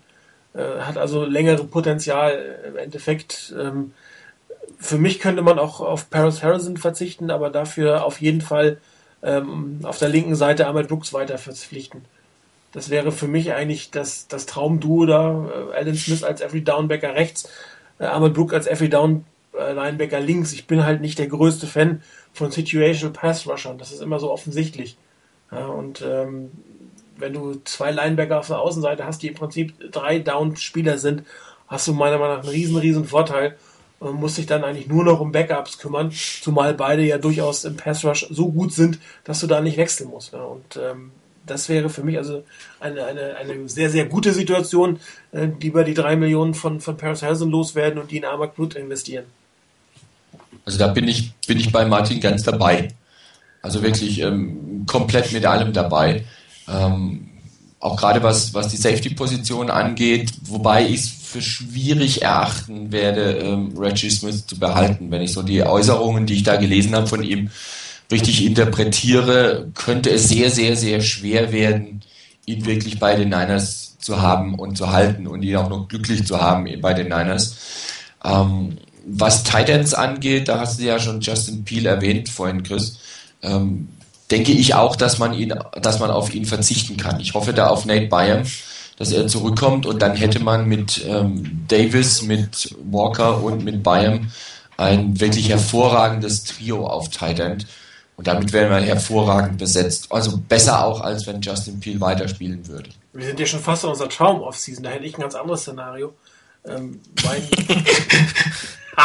mein Lieblingspick wäre, dass wir Kobe Fleener in der ersten Runde als Tight holen und dann eventuell äh, nächstes Jahr äh, Delaney Walker nicht weiter verpflichten. Nichts gegen Delaney Walker, aber ich brauche halt nicht vier Titans. Das wird auch in so einer Runde ein bisschen teurer. Ähm, würde aber den 49ers noch mehr Flexibilität geben auf der Thailand-Position. Ich bin, ich bin ähm, bei dir. Also ich hätte nicht, überhaupt nichts gegen Kobe Fleener in der ersten Runde, keine Frage. Ähm, ich würde das aber sogar so weit gehen und würde sagen, ähm, mich würde es nicht wundern, wenn ähm, wir mit vier Tight Ends in die Saison gehen. In dieser auf jeden Fall. Also, ähm, weil, also Kobe Fleener ist durchaus, also wirklich auch ein, ich sag mal, ein Receiver auch im, im ähm, Tight End Körper. Also, weil er einfach, äh, er ist nicht der klassische Blocking Tight End, sondern ist mehr so ein, so ein Jimmy, Jimmy Graham Typ. Und ähm, von daher kann ich mir gut vorstellen, dass man ähm, da einfach der Flexibilität wegen auch äh, sagt, okay, ich habe äh, verschiedene Tight Ends. Ich habe zwei Tight Ends, die wirklich gut, sehr gut blocken kann, können an der Line mit äh, Vernon Davis und mit Nate Byham. Ich habe dann einen extrem flexiblen Spieler mit Delaney Walker, der eigentlich nahezu jede Position spielen kann, vom, vom ähm, H-Back äh, bis zum, weiß ich, auch, er hat ja so auch so eine Art, ähm, äh, ja, so, so, so eine fast Fullback teilweise ja gespielt, ähm, hat Wide Receiver gespielt, hat aus der Tight End Position gespielt, ähm, also auf die Flexibilität würde ich ungern verzichten, muss ich sagen. Und dann natürlich äh, so ein Speedster, äh, also einfach auch die Schnelligkeit von Vernon Davis Downfield, ähm, das wäre eine Tight End Kombination, die wäre wirklich der Hammer. Und das würde wahrscheinlich auch äh, ein bisschen ähm, Entlastung von der Receiver-Position nehmen, meiner Meinung nach. Also insofern bin ich da voll bei dir. Also das wäre absolut eine Option. Du musst dir einmal lieber vorstellen, wenn du eine Aufstellung hast ähm, mit, mit Vernon Davis wirklich als Tight End und Kobe Fleener dahinter als, als H-Back oder als als, äh, als, Receiver. Als Slot, aber wirklich an der Line of scrimmage, wo der, da kannst du das kannst du überhaupt nicht äh, verteidigen. Ich meine, du müsstest ja sein gesamtes Defensive Backfield, die Linebacker auf diese Seite ziehen. Das ist das ist un, es gibt ja ähm, Optionen in der in, in, in der Offense, äh, das ist, das ist ein Traum. Wenn, wenn, wenn, du in so einer Situation auch noch die Möglichkeit hättest, wirklich einen schnellen, großen Receiver downfield zu haben, genau. ähm, der dann in, in der, in der 1 zu 1 Situation ist. Ähm, jemanden, der dann auch mal den Ball aus der Luft pflücken kann. Ähm, das wäre halt echt eine Situation, das wäre traumhaft für mich. Also, ähm, also dass, dass Weihnachten und Ostern selten auf einen Tag sind, ist euch aber schon klar. Äh, wieso? Ja, nur so nebenbei. Ich meine, natürlich würde ich mir auch wünschen, so eine Situation wäre hervorragend. Nur äh, das sind halt viele Wenns und Abers dabei, dass man da auch erstmal hinkommen muss. Man muss den Spieler kriegen über die über die ähm, über die Draft. Man muss den passenden Receiver haben und dann müssen auch alle noch ihre Leistung bringen dabei. Da steckt schon viel dabei. Dies, das Szenario an sich das hört sich hervorragend an. Ja, wobei Kobe Fleener an 30 halte ich absolut für realistisch. Ist realistisch. Absolut vernünftiger Pick, den man da kriegen kann. Äh, eventuell würde man vielleicht sogar versuchen, zwei, drei, vier Picks nach vorne zu gehen. Äh, Im Ernstfall, wenn er so weit kommt, das wäre auch eine gute Option. Und ähm, meine Meinung, also ich halte von Crabtree immer noch relativ viel. Und er wird natürlich deutlich entlastet. Mit so einer Kombination wird er entlastet und dann kannst du auch fast mit Crabtree und morgen als Wide Receiver auskommen, sag ich immer so weil dann dieses, dieses große Red Zone Thread, was jetzt ein, ein Markus Colston wäre, könntest du mit Kobe Fliener auf der Split-End-Position kreieren. Du bräuchtest dann eigentlich den 6-4, 6-3 Wide Receiver gar nicht mehr. Der ist dann nicht mehr ganz so wichtig in dieser Situation. Ja? Und, du, und du könntest ihn trotzdem immer in der Draft immer noch bekommen. Du, genau, du kannst immer noch bekommen oder irgendwann mal holen. Also ich halte es, wenn du so einen wie Fliener holst, bist du auf der Wide Receiver Position flexibler. Ne? Du kannst mit verschiedenen anderen Typen. Du könntest, könntest dann sogar dir schon Jackson holen als, als Wide Receiver, wenn du das Geld hättest, aber rein theoretisch vom taktischen her, äh, weil du das, den, den, das große Thread, den hast du.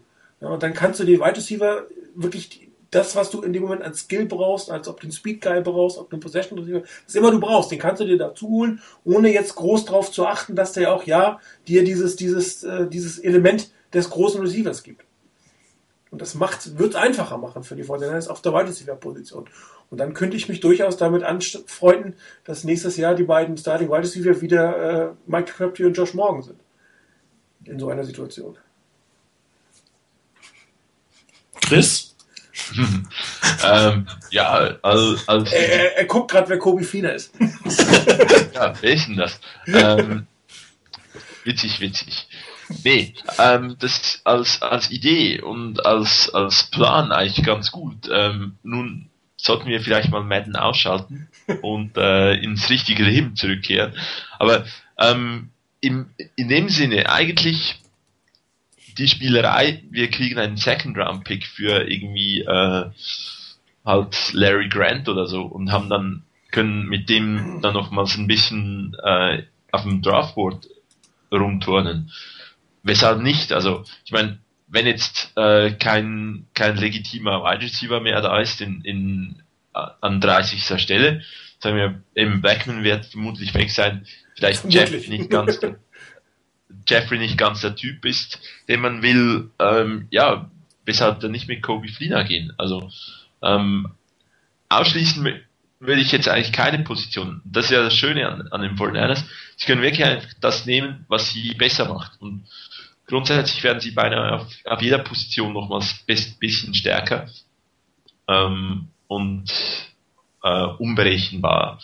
Und ja, also Kobe Fleener, ein und dann den Fade, sollte echt passen, oder? Dann dürfen sie ihn tatsächlich auch mal spielen, weil bei einem 6-6 großen Receiver habe ich damit wenig Probleme, ehrlich gesagt. Da kann man das mal machen. Also sprich 6-3 von, von Braden Edwards. Das passt ja nicht. Das war mir zu klein dafür, definitiv. Okay. Aber ein 6-6, ich meine, ähm, ich weiß gar nicht, ich glaube, das war im Spiel des Saints gegen, gegen die Lions. Da hat ähm, Drew Brees wirklich den Ball einfach nur hoch an die Seite geworfen. Und zwar so, dass der, der ich weiß nicht, 5-9 Cornerback gegen den 6-4 oder 6-5 Graham einfach mal, das hat einfach nur lächerlich ausgesehen. Wie soll der arme Kerl den verteidigen? Und äh, dann kannst du Dinger, du musst sie einfach nur hochsetzen und dann kannst du auch einen Fade werfen, weil der kann auch zwei Meter daneben gehen, du kriegst den immer noch. Was bei 6-2, 6-3 Receivern wieder ein bisschen schwierig wird, weil die es körperlich dann nicht ganz so abverteidigen können. Und hat, Also hat, wenn- ja. Dann wären also noch so Jungs wie äh, Ruben Randall als Wide Receiver eine Option. Ähm, sehe gerade noch ähm, Tommy Streeter von Miami, die also durchaus das Potenzial hätten äh, für einen Fade. Ich will einen Fade sehen. Ne? Ich haben wir ja begriffen. Du kriegst bestimmt noch einen. Du kriegst bestimmt einen. Ich bin mir ganz sicher. Also Ruben Randall würde ich nicht ausschließen. Ähm, der ist ähm, ganz interessanter Spieler. Also das ist so, ein, so der klassische Fall von, ähm, der hat äh, in einem System gespielt, was nun wirklich nicht besonders passlastig war in LSU. Ähm, er hat äh, da natürlich sich auch nicht entsprechend auszeichnen können wie andere Receiver, die einfach in ähm, deutlich mehr Zahlen produzieren konnten. Und trotzdem ähm, hat er wirklich äh, einige ganz hervorragende Spiele abgeliefert. Also den finde ich wirklich sehr interessant, muss ich sagen. Und ähm, wer mir persönlich auch als Receiver ganz gut gefallen würde, ist ähm, Mohamed Sanu. Auch wenn er jetzt nicht ganz diesem äh, klassischen äh, großen Receiver entspricht, aber den halte ich halt auch für ganz interessant. Also das sind so die Receiver, glaube ich, mit denen man sich, wenn man an 30 pickt, beschäftigen kann, soll, muss. Ähm, weil ich glaube, Michael Floyd wird weg sein. Und dann bleiben eben von den Großen meiner Meinung nach Jeffrey, Sanu und Randall. Und danach sind es wieder Receiver, glaube ich, die man eher in Runde 2, vielleicht mal 3 anpeilen sollte. Ähm, also von den größeren Jungs, glaube ich einfach. Bei Mike Mayock ja Mohamed Sanu ein bisschen gedisst hat so in letzter Zeit. Ne? Er war ihm zu langsam, glaube ich, wenn ich richtig gelesen habe. Ja, ich glaube, da, das wird sowieso nochmal eine Nummer sein. Ähm, wenn, wenn die bei der Combine laufen, dann wird man nochmal sehen, ähm, wie schnell die wirklich sind. Also da gab es einige, äh, es ist ja immer so in, in der ähm, Phase vor der, vor der Combine und vor der Draft, äh, wo dann spekuliert wird, wie schnell denn die Leute sind. Und ähm, laufen sie jetzt 4-3 oder laufen sie nicht 4-3? Ich finde diese Diskussion teilweise aberwitzig. Also, ähm, weil man, man sieht es ja auch da, also wenn ein, Spieler einfach ähm, fähig ist, äh, sich an der Line of Scrimmage oder, oder im direkten ähm, in, in dem direkten, im, im Contact mit seinem, mit seinem Defender ein bisschen Platz zu verschaffen, dann muss ich nicht drei Zehntel schneller laufen ähm, in der NFL, sondern diese Situation wird es eigentlich sehr selten geben. Dass, da entscheiden, glaube ich, wirklich andere Sachen ähm, darüber, ob ich als Receiver frei bin oder nicht. Ich darf nicht gerade 4-8 laufen, das mag vielleicht sein. Äh, irgendwie eine, ja, aber ansonsten, ähm, ich meine, wie viele Receiver hat es gegeben, die vielleicht im, in der 40-Jahr-Zeit eine 4-6 gelaufen sind, die aber einfach auf den ersten 10 Metern so schnell sind und auch so, so ähm, sich, sich einfach immer gut frei arbeiten konnten ihrem Defender gegenüber, was viel, viel wichtiger ist, als äh, ob ich jetzt äh, da auf 100 Meter eben dem, dem Defender drei Meter abnehme. Also ich glaube, das spielt wirklich nicht so die große Rolle. Das ist so ähnliche Diskussion, also ich finde es noch absurder bei Offensive Linemen, die überhaupt 40 Yards laufen zu lassen. Ja. Also, naja, bei den 49ers kann das inzwischen wichtig sein, ne? Ja. Weil sie ja den D-Liner testen müssen. Also das, das sind dann echt schon so, so, so Geschichten, die sind schon abenteuerlich, finde ich. Ja, dort geht es dann nur noch darum, die, die Zeit von äh, Rich Eisen richtig einzuordnen. Genau. Kurze Frage, was hältst du eigentlich von Devere Posey? Ist eigentlich so riesig gehandelt worden, genau wie äh, der Quarterback, wie heißt er, äh, der jetzt bei den äh, Raiders ist. Ähm, und die sind ja einfach wegen dem, wegen der Suspension ja ziemlich gefallen. Ach so, die von Ohio State. Genau. Ja, äh, Devere Posey, ähm, also ich bin kein besonderer Freund von ihm. Also ich habe ähm, nicht so viel Ohio State geguckt, aber ähm, das ist, ich finde ihn erstmal sehr schwer einzuschätzen als Spieler, weil das auch wieder so eine Situation ist. Ähm, so, so, ein, so ein System, wo du ähm, das nur ganz schwer einschätzen kannst, wie gut ein Spieler wirklich ist. Aber was mich bei ihm eher noch abschreckt, ist, ich habe ziemlich viel gelesen, dass er kein einfacher Charakter sein soll, ziemlich, ähm, also außerhalb des Feldes auch äh, nicht so der, der ähm, Wunschkandidat äh, ist eines Coaches, der, der sich immer vorbildlich verhält. Also äh, insofern ähm, da bin ich echt skeptisch, muss ich sagen. Da glaube ich, würde es andere Spieler geben, die ich interessanter finde als, als, als Posey. Ich habe generell ein Problem, muss ich sagen, mit äh, Offense-Skill-Playern von Ohio State. Ob das jetzt Running Back, Tight End, Wide Receiver, Quarterback ist, ich weiß nicht. Das ist irgendwie. Äh, die, die spielen im College besser oder sehen im College besser aus, als sie hinterher in der NFL sind. Und ähm, wenn du dann noch das hast, er hat ein Jahr ausgesetzt, hat kaum nicht spielen können oder wenig spielen können. Und ähm, das, was er ja, ist, das, was ich gesehen habe, war auch jetzt nicht wirklich äh, spektakulär, fand ich. Also oh, ich, ja, ich meine, generell ja. Finger von Ohio State Spielen im Moment irgendwie lassen. Ich weiß nicht, irgendwie habe ich bei denen immer ein schlechtes Gefühl. Vielleicht wird es jetzt anders, wenn Urban Meyer sie eine Zeit lang übernommen hat. Aber alles, was Tressel da so produziert hat, das war mir alles ein bisschen suspekt, ehrlich gesagt. Ja, eben, ich meine, als First-Round-Pick oder irgendwas am ersten, zweiten Tag wird das sicherlich nicht gehen. Ähm, Wäre vielleicht äh, ein Projekt für Jim Harbaugh ähm, für die späteren Runden, wenn er den hinkriegt. Vielleicht gibt's ja was, aber äh, ja, gut, wobei in, den, in, den, spä in den späteren Runden kommt dann viele, viele eher vielleicht noch so ein äh, Bruce Miller-Pick, äh, wo wir irgendwie einen Cornerback zum Wide Receiver machen oder so ähm, respektive irgendwie so halt Spieler, von die wir nie auf der Rechnung haben. Also ja, bevor ich so einen, so einen Devier Posi nehme, kriege ich wahrscheinlich in der gleichen Runde Chris Owusu. Ne, ähnliche körperliche Maße hat, ähnliche Geschwindigkeit, den, ähm, wobei der natürlich ein ziemliches ähm, der geht undrafted. Gehirnerschütterungsproblem hat. Ja, der geht undrafted, ist mein Tipp. Wegen der Gehirnerschütterung? Ja. Ja, der, ist ein, der ist ein Hit von, von, von ja, der. Das, das kann sein. Ähm, ein Hit von, von dem, von dem, ähm, vom, vom, von dem Karriere aus entfernt, meiner Meinung nach. Ähm, also das war wirklich äh, sehr, sehr schade, weil echt ein toller Spieler, aber Definitiv.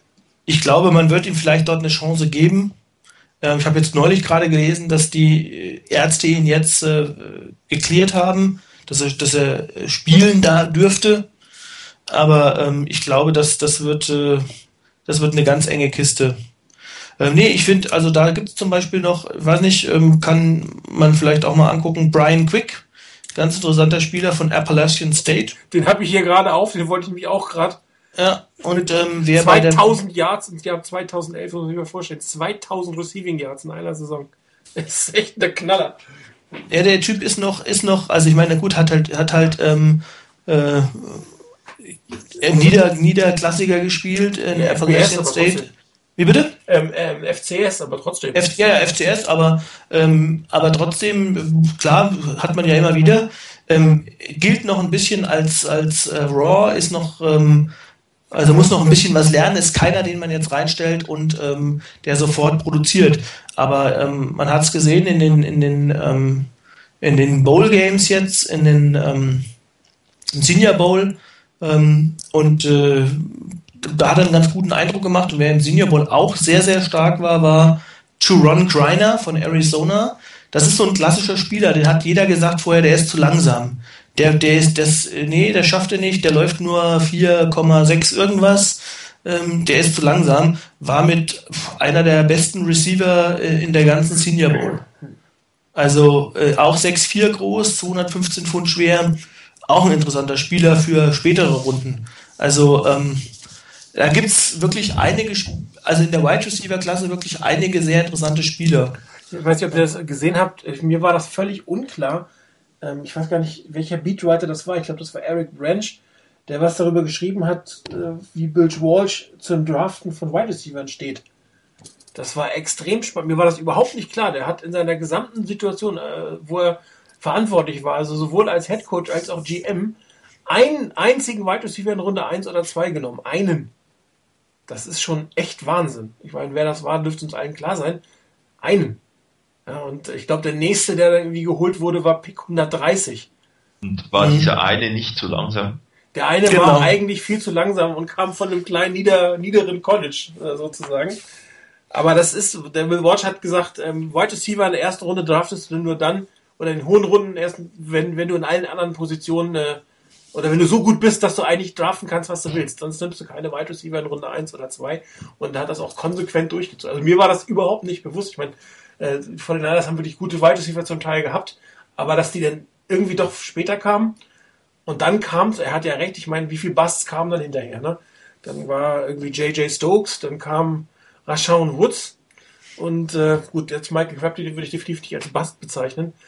Ähm, aber ähm, da haben die Fortinanders schon ganz schön Lehrgeld gezahlt auf der Position. Und das fand ich einen relativ interessanten Bericht. Das heißt also, äh, vielleicht können wir uns darauf einstellen, dass wirklich in den hinteren Runden ähm, ein Wide Receiver gesucht wird und dass man vielleicht sogar nicht mal in der Free Agency so groß aktiv wird, sondern dass man das versucht, entweder über Josh oder über Josh Morgan und vielleicht tatsächlich einen Teil zu lösen.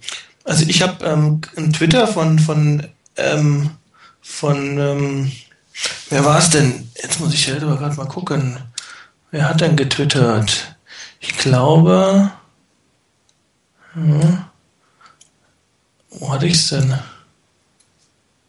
Adam Schefter war es, glaube ich. Ich meine, Schefter hätte getwittert, ähm, dass die 49ers interessiert wären an zwei äh, neuen Wide Receivern, einen über die Free Agency, einen Top Wide Receiver und einen über die Draft zu holen. Ja, ähm, was auch immer das dann, was dann auch immer das dann heißen möge. Ähm, äh, also von daher, ich kann mir schon vorstellen, ich bin mir oder bin mir ziemlich sicher, dass die 49ers diese Position als äh, enorm Upgrade bedürftig äh, identifiziert haben. Definitiv. Also da, da glaube ich, ähm, die Frage ist halt, ob man es wirklich schafft, das nochmal ähm, auch vielleicht auch mit so einem Spieler wie äh, vergleichbar wie Chris Culliver in der dritten Runde oder in der vierten Runde so einen entsprechenden Wide Receiver oder auch mal wie ähm, ich glaube, das sind halt einfach dann die guten die, die, die überragen, die, die Mörderpicks, wenn man eben mal einen Marcus Colston in der siebten Runde aus dem Hut, Hut zaubert. Und das wird dann wahrscheinlich irgendwelche Spieler sein, ähm, von denen wir am Drafttag wahrscheinlich das erste Mal hören. das kann durchaus sein. Ja, also ich meine, ich meine nochmal, ein Tight End vielleicht auch nochmal, da gibt es auch noch Ladarius Green von Louisiana Lafayette. Hat nicht so eine ganz so eine gute äh, Senior Bowl gehabt, aber ähm, das zum Beispiel auch so ein, so ein Tight End, ähm, so ein Spieler, weiß ich, dritte, vierte Runde, das wäre ganz interessanter Spieler. Und einer, der den, der die East-West Shrine Game gerockt hat, Ähm, da bin ich mal gespannt. Ist auch ein Teil des Chase Ford von Miami. Miami, Florida, auch so ein 6-6 großer Tight End. Ähm, nicht der schnellste, aber ähm, eben groß, unglaublich äh, athletisch und äh, gut, sehr gute, sehr gute Hände. Hat witzigerweise in, in Miami gar nicht so eine große Rolle gespielt. Ähm, was was äh, meint ihr zu, den, zu der O-Line-Situation bei den, bei den 49ers? Würdet ihr einen O-Liner mit, ähm, mit dem 30. Pick holen? Ich würde einen O-Liner über die Draft holen wollen. Äh, über, Entschuldigung, nicht über die Draft holen wollen, sondern über die Free Agency. Ähm, einfach um die Lernkurve nicht zu haben. Also die 49ers sagt, wenn du, du stehst mit dem Tür vor, vor dem Super Bowl, das heißt, du musst ähm, dich wirklich deinen Schwächen oder den Schwächen, die da waren, stellen.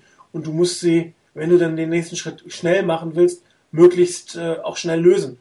Und ähm, wenn du wirklich ein Upgrade über Adam Snyder haben willst, dann ist das für mich nicht unbedingt ein Rookie, sondern das wäre dann ähm, ein, äh, ein Free Agent, den du da reinholen kannst, der ähnlich wie Jonathan Goodwin reinkommt und gut spielt. Du musst ja besser werden. Du willst ja nicht nur anders werden, du willst ja besser werden. Und äh, du draftest sicherlich in der jetzigen Situation nicht einen First Rounder, damit er auf der Bank wird und als Prospect bleibt. Und daher das ist, ist, ist, das für mich, glaube ich, eher eine Situation, die ich in der Free Agency äh, adressieren würde in dem Moment. Ich Oder es lassen würde. Ich denke, wenn ein O-Liner, ich denke, mein, die Niners haben drei First-Round-Picks in der O-Line in, äh, als Starter. Ähm, sie haben eigentlich einen Second-Round-Pick mit äh, Tyler Rashall, können wir streichen. Und sie haben äh, einen Free Agent mit, äh, mit Jonathan Goodwin. Ich sehe keinen äh, First Round Offensive Lineman, sofern da nicht irgendwelche Leute wie Riley äh, Reeve, Jonathan Martin als äh, irgendwie Tackles oder so wirklich fallen und äh, No-Brainer-Picks werden. Oder bei den Guards, wenn man näher auf Guard schaut, jetzt irgendwie da, da David De Castro ähm, taucht und plötzlich verfügbar ist und auf den anderen Positionen, die man ähm, irgendwie haben möchte, keiner vorhanden ist, dann wird es ein, wird's einer von diesen Spielern werden. Ähm, es sei denn, man tradet. Aber ich denke, so die, die wirklichen Upgrades auf Guard oder so sehe ich jetzt nicht so, bin aber auch nicht wirklich der volle Experte, äh, weil sehr, sehr, sehr, also eigentlich diese Saison keine College Games äh, wirklich gesehen. Aber ich denke, es müsste wirklich so ein No-Brainer-Pick sein, dass man sagt, okay, David De Castro, äh, von dem ich mal was gelesen habe, dass der wirklich extrem stark sein soll. Ähm, den, den würde ich jetzt nehmen und da sehe ich auch ein äh, Immediate Upgrade über einen Adam Snyder. Da bin ich ja bei dir, aber der fällt einfach nicht an 30. Eben. Nee, der, der also, wird nicht zu haben sein. Da müsste, da müsste irgendwas total Spezielles in, im Stile eines Aaron Rodgers äh, passieren. Genau. Ähm, und dann nehmen wir ihn. Also ich, ich hätte da nichts dagegen. Ja, mach, wenn, wenn du wirklich einen, ich, wenn du es schaffst, besser zu werden, dann nimmst du einen Spieler. Aber auf der Guard-Position besser zu werden, da gibt es nicht allzu viele Spieler diese Saison, die an Position 30 da sein werden. Also, ja, also eigentlich Niners, keinen. Die Niners wurden ja in der einen oder anderen Mockdraft schon mit Cordy Glenn in Verbindung gebracht. Das der wäre so genau einer der davon. Richtung, der genau da eben passen könnte in dem Rahmen, so etwa gegen Ende der ersten, Anfang der zweiten Runde. Ähm, das, wie gesagt, ich würde es nicht ausschließen, dass die Niners einen O-Liner nehmen. Wenn der Spieler an der Position für die Niners den Peak wert ist und wenn sie sagen, das ist einer, bei dem sehen wir genau das Potenzial, das wir wollen von ihm und wir sehen auch die Chance, dass er uns schnell besser machen kann. Vielleicht nicht gleich am ersten Spieltag, aber im Laufe der Saison uns wirklich besser machen kann, dann wäre ich nicht wirklich überrascht, wenn die Niners nochmal zuschlagen würden an der Stelle. Wenn vorher in der Free Agency schon ein, ein äh, Right Guard geholt wird, dann bin ich mir da relativ sicher, dass die Niners in der O-Line in der ersten oder zweiten Runde nicht zuschlagen werden. Ein Stück weit kommt es dann auch noch ein bisschen drauf an, was machen die Spieler, die man geholt hatte, also Kilgore oder Person zum Beispiel. Ähm, was ist mit denen? Traut man denen das zu, so eine Rolle einzunehmen, dass sie hier hinten dran stehen und auch die Starter ein bisschen pushen können? Oder braucht man da jemanden, dass man ein Upgrade gegenüber denen zum Beispiel noch hat? Also ich würde einen O-Liner definitiv nicht ausschließen von vornherein. Es kommt natürlich, wie gesagt, auf die Free Agency an und darauf, wer da ist. Ein Cordy Glenn könnte ich mir nach dem, was ich bis jetzt so über ihn gelesen und, und gehört habe, könnte ich mir vorstellen, dass die Niners ihn nehmen. Wobei laut Boilhard ist er ein bisschen übergewichtig, ne? So 30 Pfund. Ja, wobei das, das, äh, also ich habe in, in der Senior Bowl Woche gesehen, ähm, es war für mich der beste O-Liner in der Senior Bowl Woche. Okay. Also der war wirklich extrem gut und ähm, der war sogar so gut, ähm, dass er, also die meisten haben vorher wegen seines Gewichtes gesagt, oh, der er hat ja eigentlich Left Tackle gespielt in Georgia. Ähm, und dann haben viele gesagt, oh, der muss in die Mitte wechseln, der muss Guard spielen, weil der ist äh, nicht schnell genug. Ähm, außerdem wiegt er 350 Pfund und äh, deshalb muss er Guard spielen. Und er hat äh, meiner Meinung nach die äh, Experten eines Besseren belehrt, denn er hat äh, auf Tackle auch sehr gut gespielt in der Senior Bowl Woche. Ähm, so dass äh, ich glaube, Mayock hatte ihn vorher als Guard gelistet und er hat ihn jetzt wieder mittlerweile bei den Tackles gelistet in seiner in seiner persönlichen in seinem persönlichen Ranking. Also von daher, das das wäre einer, ähm, da würde ich auf jeden Fall sagen, der kann Guard spielen und kann auch jederzeit auf Tackle aushelfen weil ich glaube einfach, ähm, das, das ist so ein Gedanke bei der O-Line-Geschichte bei den 49ers. Ähm, irgendwo sehe ich, äh, finde ich es irgendwo schade, dass wir Adam Snyder dann in so einer Situation gehen lassen müssen. Denn er ist mit Abstand der flexibelste O-Liner, den die 49ers haben. Kann jede Position spielen im Zweifel. Also eigentlich ist sowas Gold wert, so ein Spieler. Ähm, das heißt, wenn ich so jemanden gehen lasse, dann muss wirklich der Spieler, ähm, den ich dafür hole, eine gewisse Flexibilität mit an, an den Tag legen. Also darf nicht nur eine Position spielen können ähm, und er muss ein wirkliches Upgrade sein gegenüber dem Spieler, den ich habe. Und ähm, da ist Cordy Glenn mit Sicherheit einer, der da in, in Betracht kommen würde. Und ähm, also ich, ich werfe noch mal einen anderen Namen in den Ring. Ähm, ich verhehle nicht, dass es einer meiner absoluten Lieblingsspieler in der Draft ist. Ähm, das ist äh, ein Center. Eigentlich hat er Center gespielt. Und ähm, auch Boylhardt ähm, ist auch nicht so ein Fan von ihm, aber ich bin einer. das ist äh, Peter Cons von Wisconsin. Äh, meiner Meinung nach mit Abstand beste Center in der Draft. Würde ich auch locker zutrauen, dass er in den ersten, ähm, im ersten oder zweiten Jahr, je nachdem wie lange Goodwin noch da wäre, ähm, Offensive Guard spielen könnte ähm, und dann als Center übernimmt. Also das wäre ein Spieler, den, wenn der an 30 da wäre, was ich fast glaube, dass er nicht sein wird, ähm, dann wäre das ein Spieler, den ich in der O-Line wahrscheinlich mit am liebsten draften würde.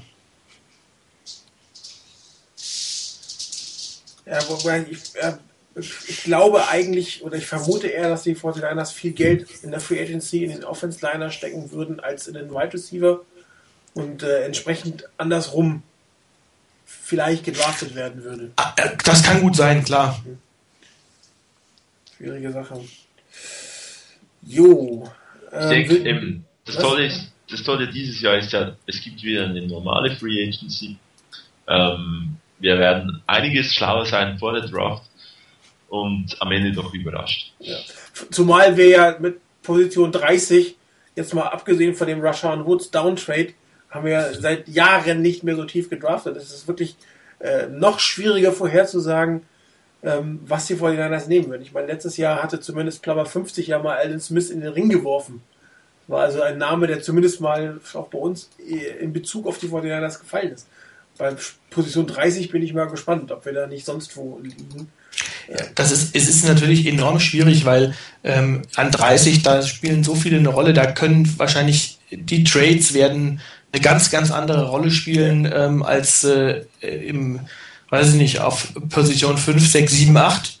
Ähm, und ich glaube auch, dass äh, natürlich äh, bis dahin auch einfach eine, eine ganz andere, also so viel Varianzen in, den, in, der, in der Draft drinstecken, ähm, auch was, was die einzelnen Positionen angeht. Dann kommt noch hinzu, dass einfach dieses Jahr, ich bin wirklich mal gespannt, wie die Draft, äh, wie, die, wie die Free Agency verlaufen wird, weil eine unglaubliche Menge an Free Agents da sind und unglaublich viele Spieler ähm, bei verschiedenen Teams ähm, jetzt noch, also die, die Free Agents werden. Das heißt, viele Teams haben teilweise nur 25, 30 Spieler unter Vertrag. Das heißt, ähm, da wird dann vielleicht auch viel, viel mehr, ähm, viel, viel mehr auf Need äh, auch gedraftet werden müssen, einfach in bestimmten Situationen, weil man ähm, bestimmte Löcher stopfen muss. Ich bin sehr gespannt, wie das laufen wird dieses Jahr, ähm, weil durch die durch den Lockout sind viel viel mehr Free Agents da ähm, als in den letzten Jahren. Also auch auch so so ähm, Free Agents, wo man sagen würde, das ist so ähm, so die die Mittelklasse in der Free Agency. Die ist glaube ich dieses Jahr breiter als sie in den Jahren vorher war. Ja gut, es gibt viele ein Jahr oder gab viele ein Jahr genau. letzte Saison, plus die, die jetzt auslaufen, plus die, die gecuttet werden, weil wir einfach letzten Jahr keine Salary Cap mehr hatten und die Leute Verträge gehabt haben bis zum St. Nimmerleinstag. Da werden beispielsweise bei den Steelers, ich bin gespannt, da werden einige von den Veterans, den älteren Spielern auf den Markt kommen. Also, weil die müssen dort aufräumen. Und die natürlich ähm, nicht mehr zu den Gehältern spielen können. Genau, das heißt, das, das könnte gut sein, dass da auch ähm, eine ganze Menge Spieler dann auch nochmal Jahresverträge von denen irgendwie, also Teams kommen und ähm, da nochmal Spieler holen für, ähm, weiß ich nicht, ich sag jetzt mal, äh, Casey Hampton für ein Jahr oder irgend sowas auf Nose Tackle. Ähm, oder den ein oder anderen Linebacker beispielsweise, den man vielleicht auch noch später weil ich glaube, die werden einfach nicht mehr das große Geld bekommen, vielleicht auch für kleines Geld noch bekommen kann. Ich glaube, es gibt ja auch die Regel, dass ein Spieler, der einen Einjahresvertrag zum Veteran Minimum äh, abgeschlossen hat, ähm, zählt weniger, ja. Im gleichen Jahr keinen zweiten Vertrag ja. abschließen darf. Also ja. von daher, jeder, der jetzt irgendwie noch dann Minimum-Contract hat, der wird so oder so Free Agent.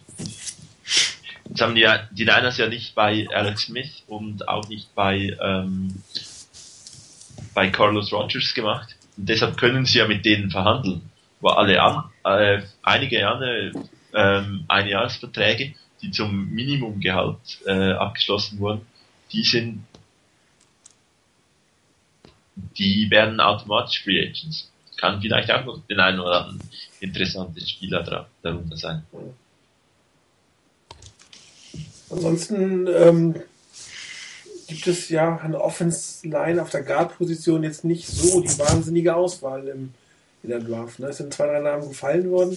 Wenn du die nicht kriegst, kannst du da eigentlich in der Position keinen Guard draften. Ne? Und äh, du hast es gesagt, Chris, äh, eigentlich hat Adam Snyder einen höheren Wert als seine Leistung auf der rechten Guard-Position.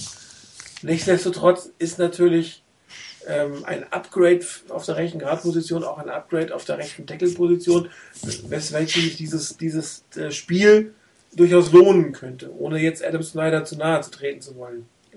Ich meine, im ganzen Szenario ist ja äh, Adam Snyder auch noch nicht sicher weg.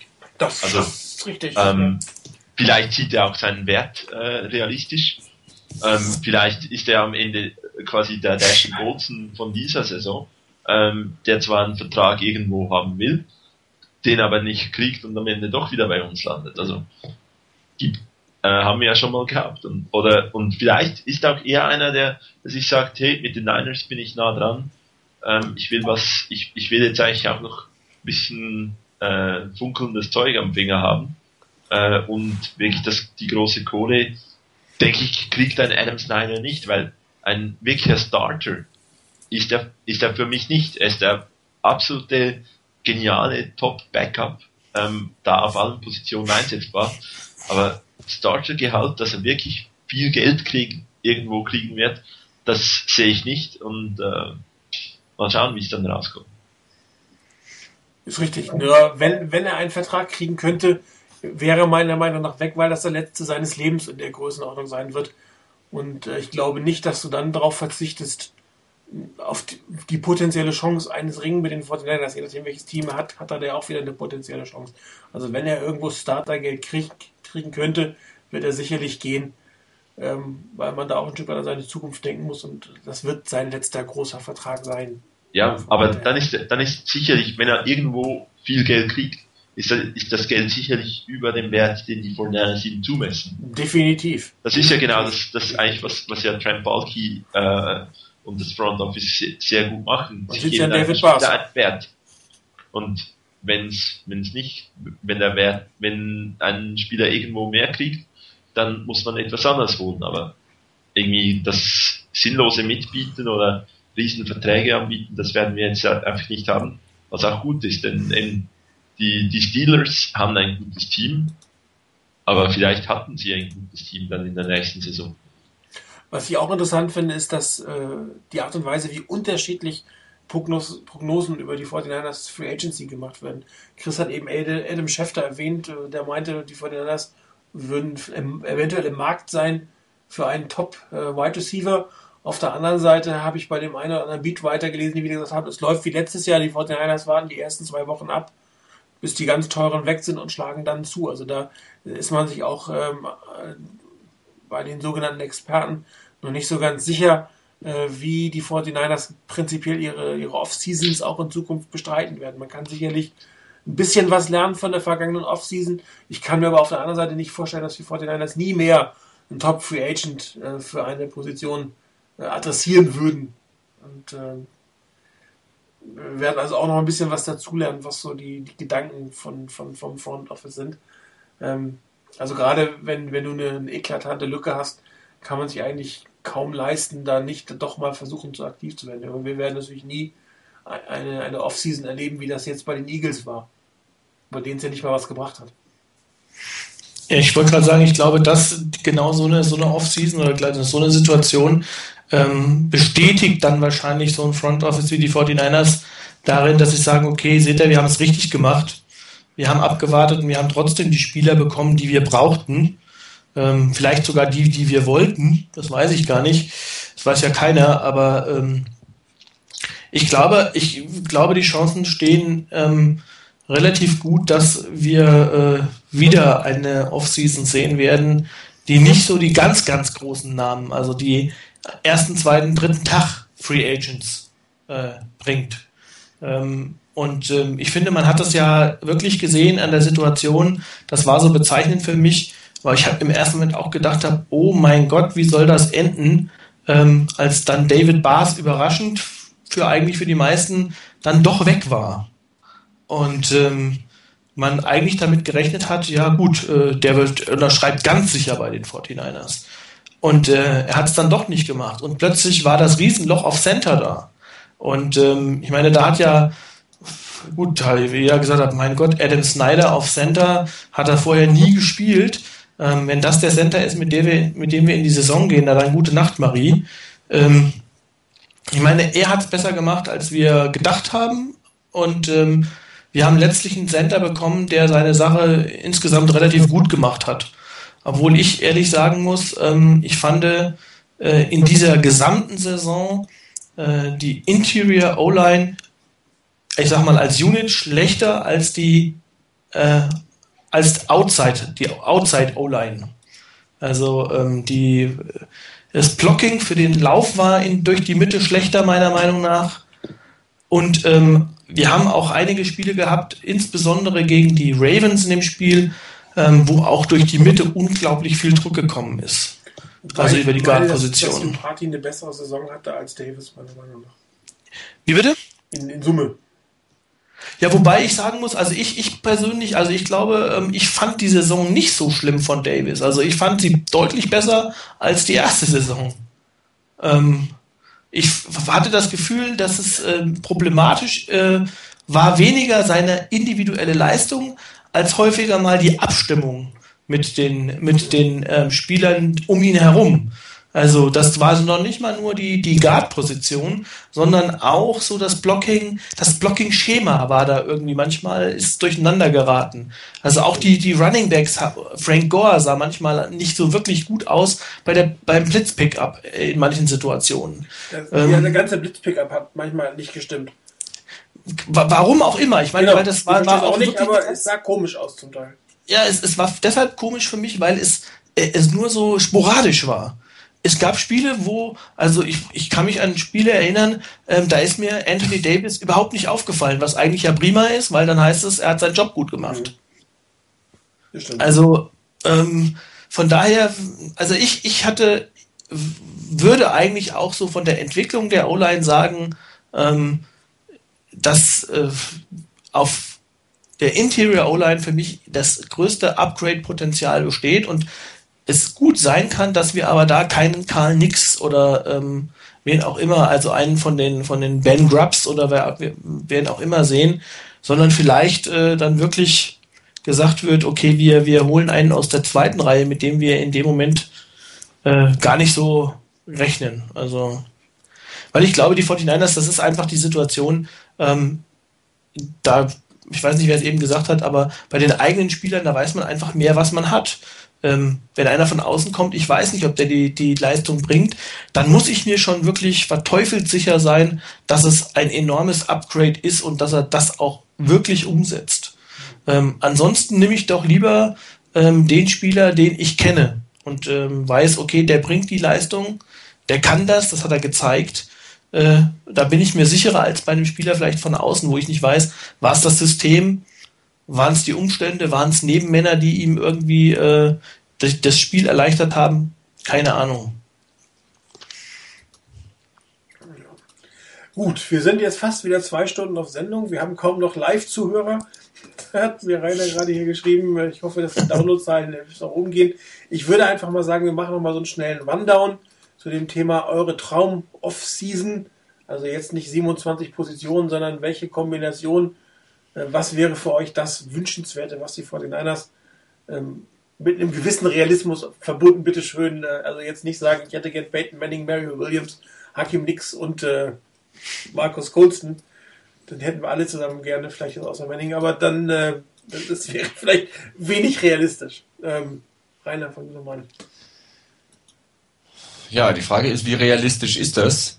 Ähm, aber ja, wenn man davon ausgeht, dass die Niners an, an einer Stelle ähm, einen Free Agent von außen holen, der, der teuer ist und auch teurer wird, persönlich würde ich mich wirklich sehr freuen über einen Marcus Colston als Wide Receiver, dass man den holt.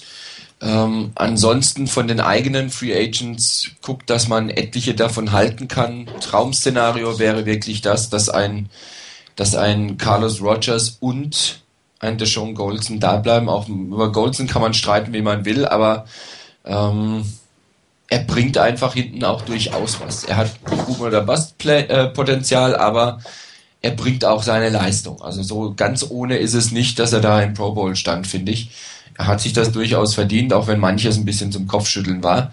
Also von daher das Traum-Szenario, was die Free Agency anginge, würde ich persönlich bevorzugen, jemanden wie Marcus Colston und ähm, die eigenen Free Agents, soweit es geht, dann zu halten. Und was die Draft angeht, ähm, dann könnte ich mir, wenn das so kommen würde, in der Free Agency durchaus vorstellen, dass die Niners ähm, auch in der ersten Runde einen O-Liner nehmen, wer auch immer das dann letztendlich ist, ähm, da einen holen und ansonsten gucken, frühzeitig jemanden zu holen, der vielleicht so als Nachfolger von Justin Smith aufgebaut werden kann.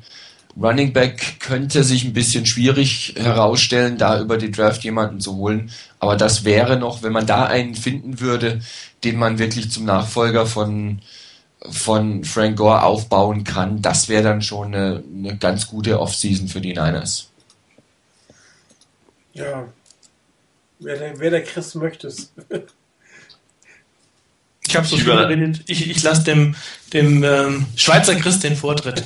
Okay, übernehme ich. Ähm, ich denke, es gibt wirklich so die, die zwei Szenarien. Es wird die O-Line durch die Free Agency gestärkt ähm, mit, dem, mit viel Geld oder ähm, die Skill Player. Ähm, bei den Skill-Playern, irgendwie, ich, ich sehe den bei ich, Marcus Colston okay, aber der hat mit, Peyton, äh, mit Drew Brees gespielt in einem anderen System. Die, die haben mehr Spread gespielt ähm, als West Coast Offense. Ob der wirklich dann das Richtige ist für die Niners, weiß ich nicht so genau. Ähm, bei Bo bin ich jetzt auch nicht ganz so überzeugt von ihm. Bei Vincent Jackson, der passt, glaube ich, auch besser zu äh, Philip Rivers als zu Alex Smith und zum Team der 49ers. Naja, für mich sind, ist nicht wirklich der, der klare ähm, Wide Receiver da, den wir holen sollten. Ähm, deshalb de, hoffe ich eher auf das Szenario, dass wir einen ähm, Carl Nix äh, verpflichten können, die O-Line dadurch stärken können und dann erste Runde Draft den äh, einen Skill-Player holen, das jetzt Wide Receiver ist oder ein Tight End. Ähm, es muss uns einfach Optionen bieten und unser, unser Spiel breiter gestalten und, und ähm, wir müssen mehr Waffen ins Arsenal von Alex Smith bringen. Bei den eigenen Free Agents, ähm, Alex Smith muss gehalten werden, die Special Teamer, die wichtig sind, mit äh, Costanzo und Ginn, sollte gehalten werden. Und dann natürlich das Defensive Backfield, auch wenn ich nicht äh, noch, auch wenn ich kein Fan von Dashon Goldson bin, ähm, wenn man ihn ohne Tag halten kann, zu einem vernünftigen Preis, ähm, ja, dann gibt einem das sicherlich äh, dann wieder Spielraum. Und in den Mittel, in den Runden 2, 3, 4 geht es dann darum, einfach überall Tiefe hinzukriegen. Ähm, Outside Linebacker je nach Entwicklung, Cornerback je nach Entwicklung, Safety je nach Entwicklung, ähm, ist absolut Handlungsbedarf da. Ja, meine äh, habe ich ja fast alle eigentlich schon verbraten im Laufe der Diskussion. Also ich würde mir wirklich wünschen, dass äh, man Ahmed Brooks hält, dass ähm, Alan Smith zum Fulltime-Starter wird. Ich bin, wie schon gesagt, nicht wirklich der Fan von, äh, von einem Situational äh, Spieler in jeder weltlicher Form. Also ich bin eigentlich ein, ein Fan von drei Down-Spielern und dass du dann quasi ergänzt um, um gewisse Fähigkeiten, die man in einer Situation vielleicht dazu bringt oder entsprechend die Tiefe bekommt. Aber für mich sollten die, die auf dem Feld stehen, ähm, theoretisch in jedem Down eigentlich einsetzbar sein. Und das da wäre das in dem, auf der defensiven Seite bei den Linebackern absolut das, was ich mir wünschen würde, inklusive des Halten von Larry Grants. Ähm, ich glaube fest daran, dass Deshaun Goldston zurückkommt. Bei Carlos Rogers befürchte ich, dass er nicht zu halten sein wird, ähm, weil ich hätte eigentlich sehr gerne einen teuren Offense-Liner, ich sag's mal bewusst, also einen der Top-Offense-Liner, ähm, eigentlich aus zwei Gründen. Zum einen wird das unser Laufspiel wahnsinnig stärken, trotz des alternden Frank Gores, er braucht einfach noch eine bessere Linie. Und ich glaube nicht, dass die 49ers über Spiele hinweg sowas bringen können, äh, wie letztes Jahr, wo sie plötzlich mit sieben, acht Mann äh, im Lauf, Laufblocking gemacht haben. Das, da bist du auch irgendwann ein bisschen zu unflexibel. Das heißt, hier wäre für mich wirklich das Szenario, äh, einen Top-O-Liner auf die Position von Adam Snyder zu bringen, äh, die O-Line noch weiter zu stärken, dadurch das Laufspiel und das Passspiel gleichermaßen zu stärken und dann in der Draft tatsächlich diese Option mit Kobe Fliener ähm, je länger ich drüber nachdenke, desto besser gefällt mir das eigentlich vom taktischen Gesichtspunkt aus. Ähm, und dann ist es eigentlich nicht mehr ganz so relevant, ob du einen Top Wide Receiver über die Free Agent holst oder vielleicht doch äh, deine, deine äh, beiden Free Agents äh, holst und dann in der Draft hintenher noch, ein, noch eine Ergänzung in dem Moment.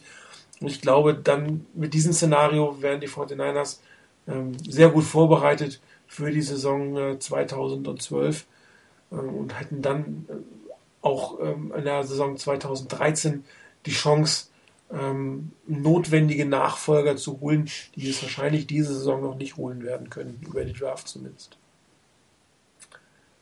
Ja, Chris zum Abschluss. Ja, ähm, vieles ist schon gesagt worden. Es deckt sich einiges ähm, auch mit meiner Traumvorstellung oder, oder aktuell zumindest. Das wird sich bestimmt zur Draft, bis zur Draft nochmal entwickeln. Aber ich würde zunächst auf, auf jeden Fall versuchen, das wäre die beste Variante für mich, wenn man es irgendwie schaffen könnte, Rogers, Brooks und Golson zu halten. Das wäre, das wäre traumhaft. Also ähm, und in der Offense äh, muss Alex Smith, klar, das ist äh, keine Frage. Ähm, ich bin dabei mittlerweile so weit, dass ich da gegebenenfalls sogar ähm, Ted Ginn gehen lassen würde als äh, denjenigen, obwohl ich weiß, wie wichtig er ist oder wie wichtig er war. Das hat man gesehen, aber es gibt ein paar Spieler in der Draft, denen ich zutrauen würde, diese Rolle auch einzunehmen. Ähm, die man vielleicht auch noch in späteren Runden bekommen könnte. Ähm, dann Josh Morgan vielleicht für kleines Geld nach der Verletzung verpflichten und ähm, Adam Snyder gehen lassen. Das äh, wäre auch schweren Herzens, aber es äh, gibt einfach nicht mehr her. Und das Geld, ähm, was man in ihn dann nicht äh, investiert, in einen der Top-O-Liner verpflichten, äh, zu stecken und den zu verpflichten. Also allen voran Karl Nix ähm, wäre derjenige. Und in der Draft äh, wäre es für mich dann eine Situation, dass man sagen könnte, entweder ich verpflichte einen Wide Receiver an eins oder ich äh, gehe auf Tight End, Kobe Fleener. Ähm, bei den Wide Receivern ähm, wären das für mich äh, Ruben Randall ähm, und ähm, ich würde auch, wenn es ein bisschen problematisch ist, trotzdem Alshon Jeffrey an der Stelle äh, in Erwägung ziehen. Ähm, und dann im, in Runde 2, 3 und 4, ähm, da wären das für mich zum Beispiel, gibt es interessante Optionen dann einfach, ähm, ich glaube, man muss für die Zeit nach Rogers planen. Ähm, man wird äh, müsste Sean Tay Spencer entlassen und deshalb würde ich da irgendwo in diesem Bereich ähm, einen Cornerback auf jeden Fall auch draften. Ähm, ein Name, der mir da immer durch den Kopf geht, war super gut äh, in dem East-West Shrine Game und hat auch dann sogar ist noch später noch, ähm, als am letzten Tag, glaube ich, noch in den Senior Bowl dazugekommen ist, Josh Norman von Coastal Carolina. Ähm, ganz interessanter Spieler. Ähm, kein Mensch kannte ihn und ist jetzt eigentlich erst so in den, in den Bowl Games so ein bisschen äh, aufmerksam oder hat auf, auf sich aufmerksam gemacht. Ansonsten, ähm, ich würde auch gucken, wenn wir, ähm, wenn man Perils Harrison entlassen würde, dann braucht man da äh, ein Backup. Ähm, auch da wiederum Runde 3, 4, irgend sowas in die Richtung. Ähm, da könnte es, wen ich sehr interessant finde, ähm, der, äh, ich glaube, Boylhardt war es, hat gesagt, er ist auf keinen Fall ein 3-4 Outside-Linebacker, aber ich fand ihn immer gigantisch, wenn ich ihn habe spielen sehen. Äh, das ist Jake Beckett von Arkansas, eigentlich ein Defensive End ziemlich groß, äh, 6 Fuß 5 auch. Eigentlich also so ein, so ein Typ Spieler, wie ihn die 49ers, glaube ich, auf, auf diesen Positionen eher mögen. Also ich glaube, sie sind nicht so sehr diese, ähm, wie die, die Steelers, die eher so kleinere ähm, Outside-Linebacker haben. Sondern die 49ers scheinbar tendieren zu diesen großen Spielern. Ähm, so jemanden zum Beispiel, wenn man den in Runde 3, 4 oder sowas bekommen könnte. Und äh, das wäre natürlich sensationell.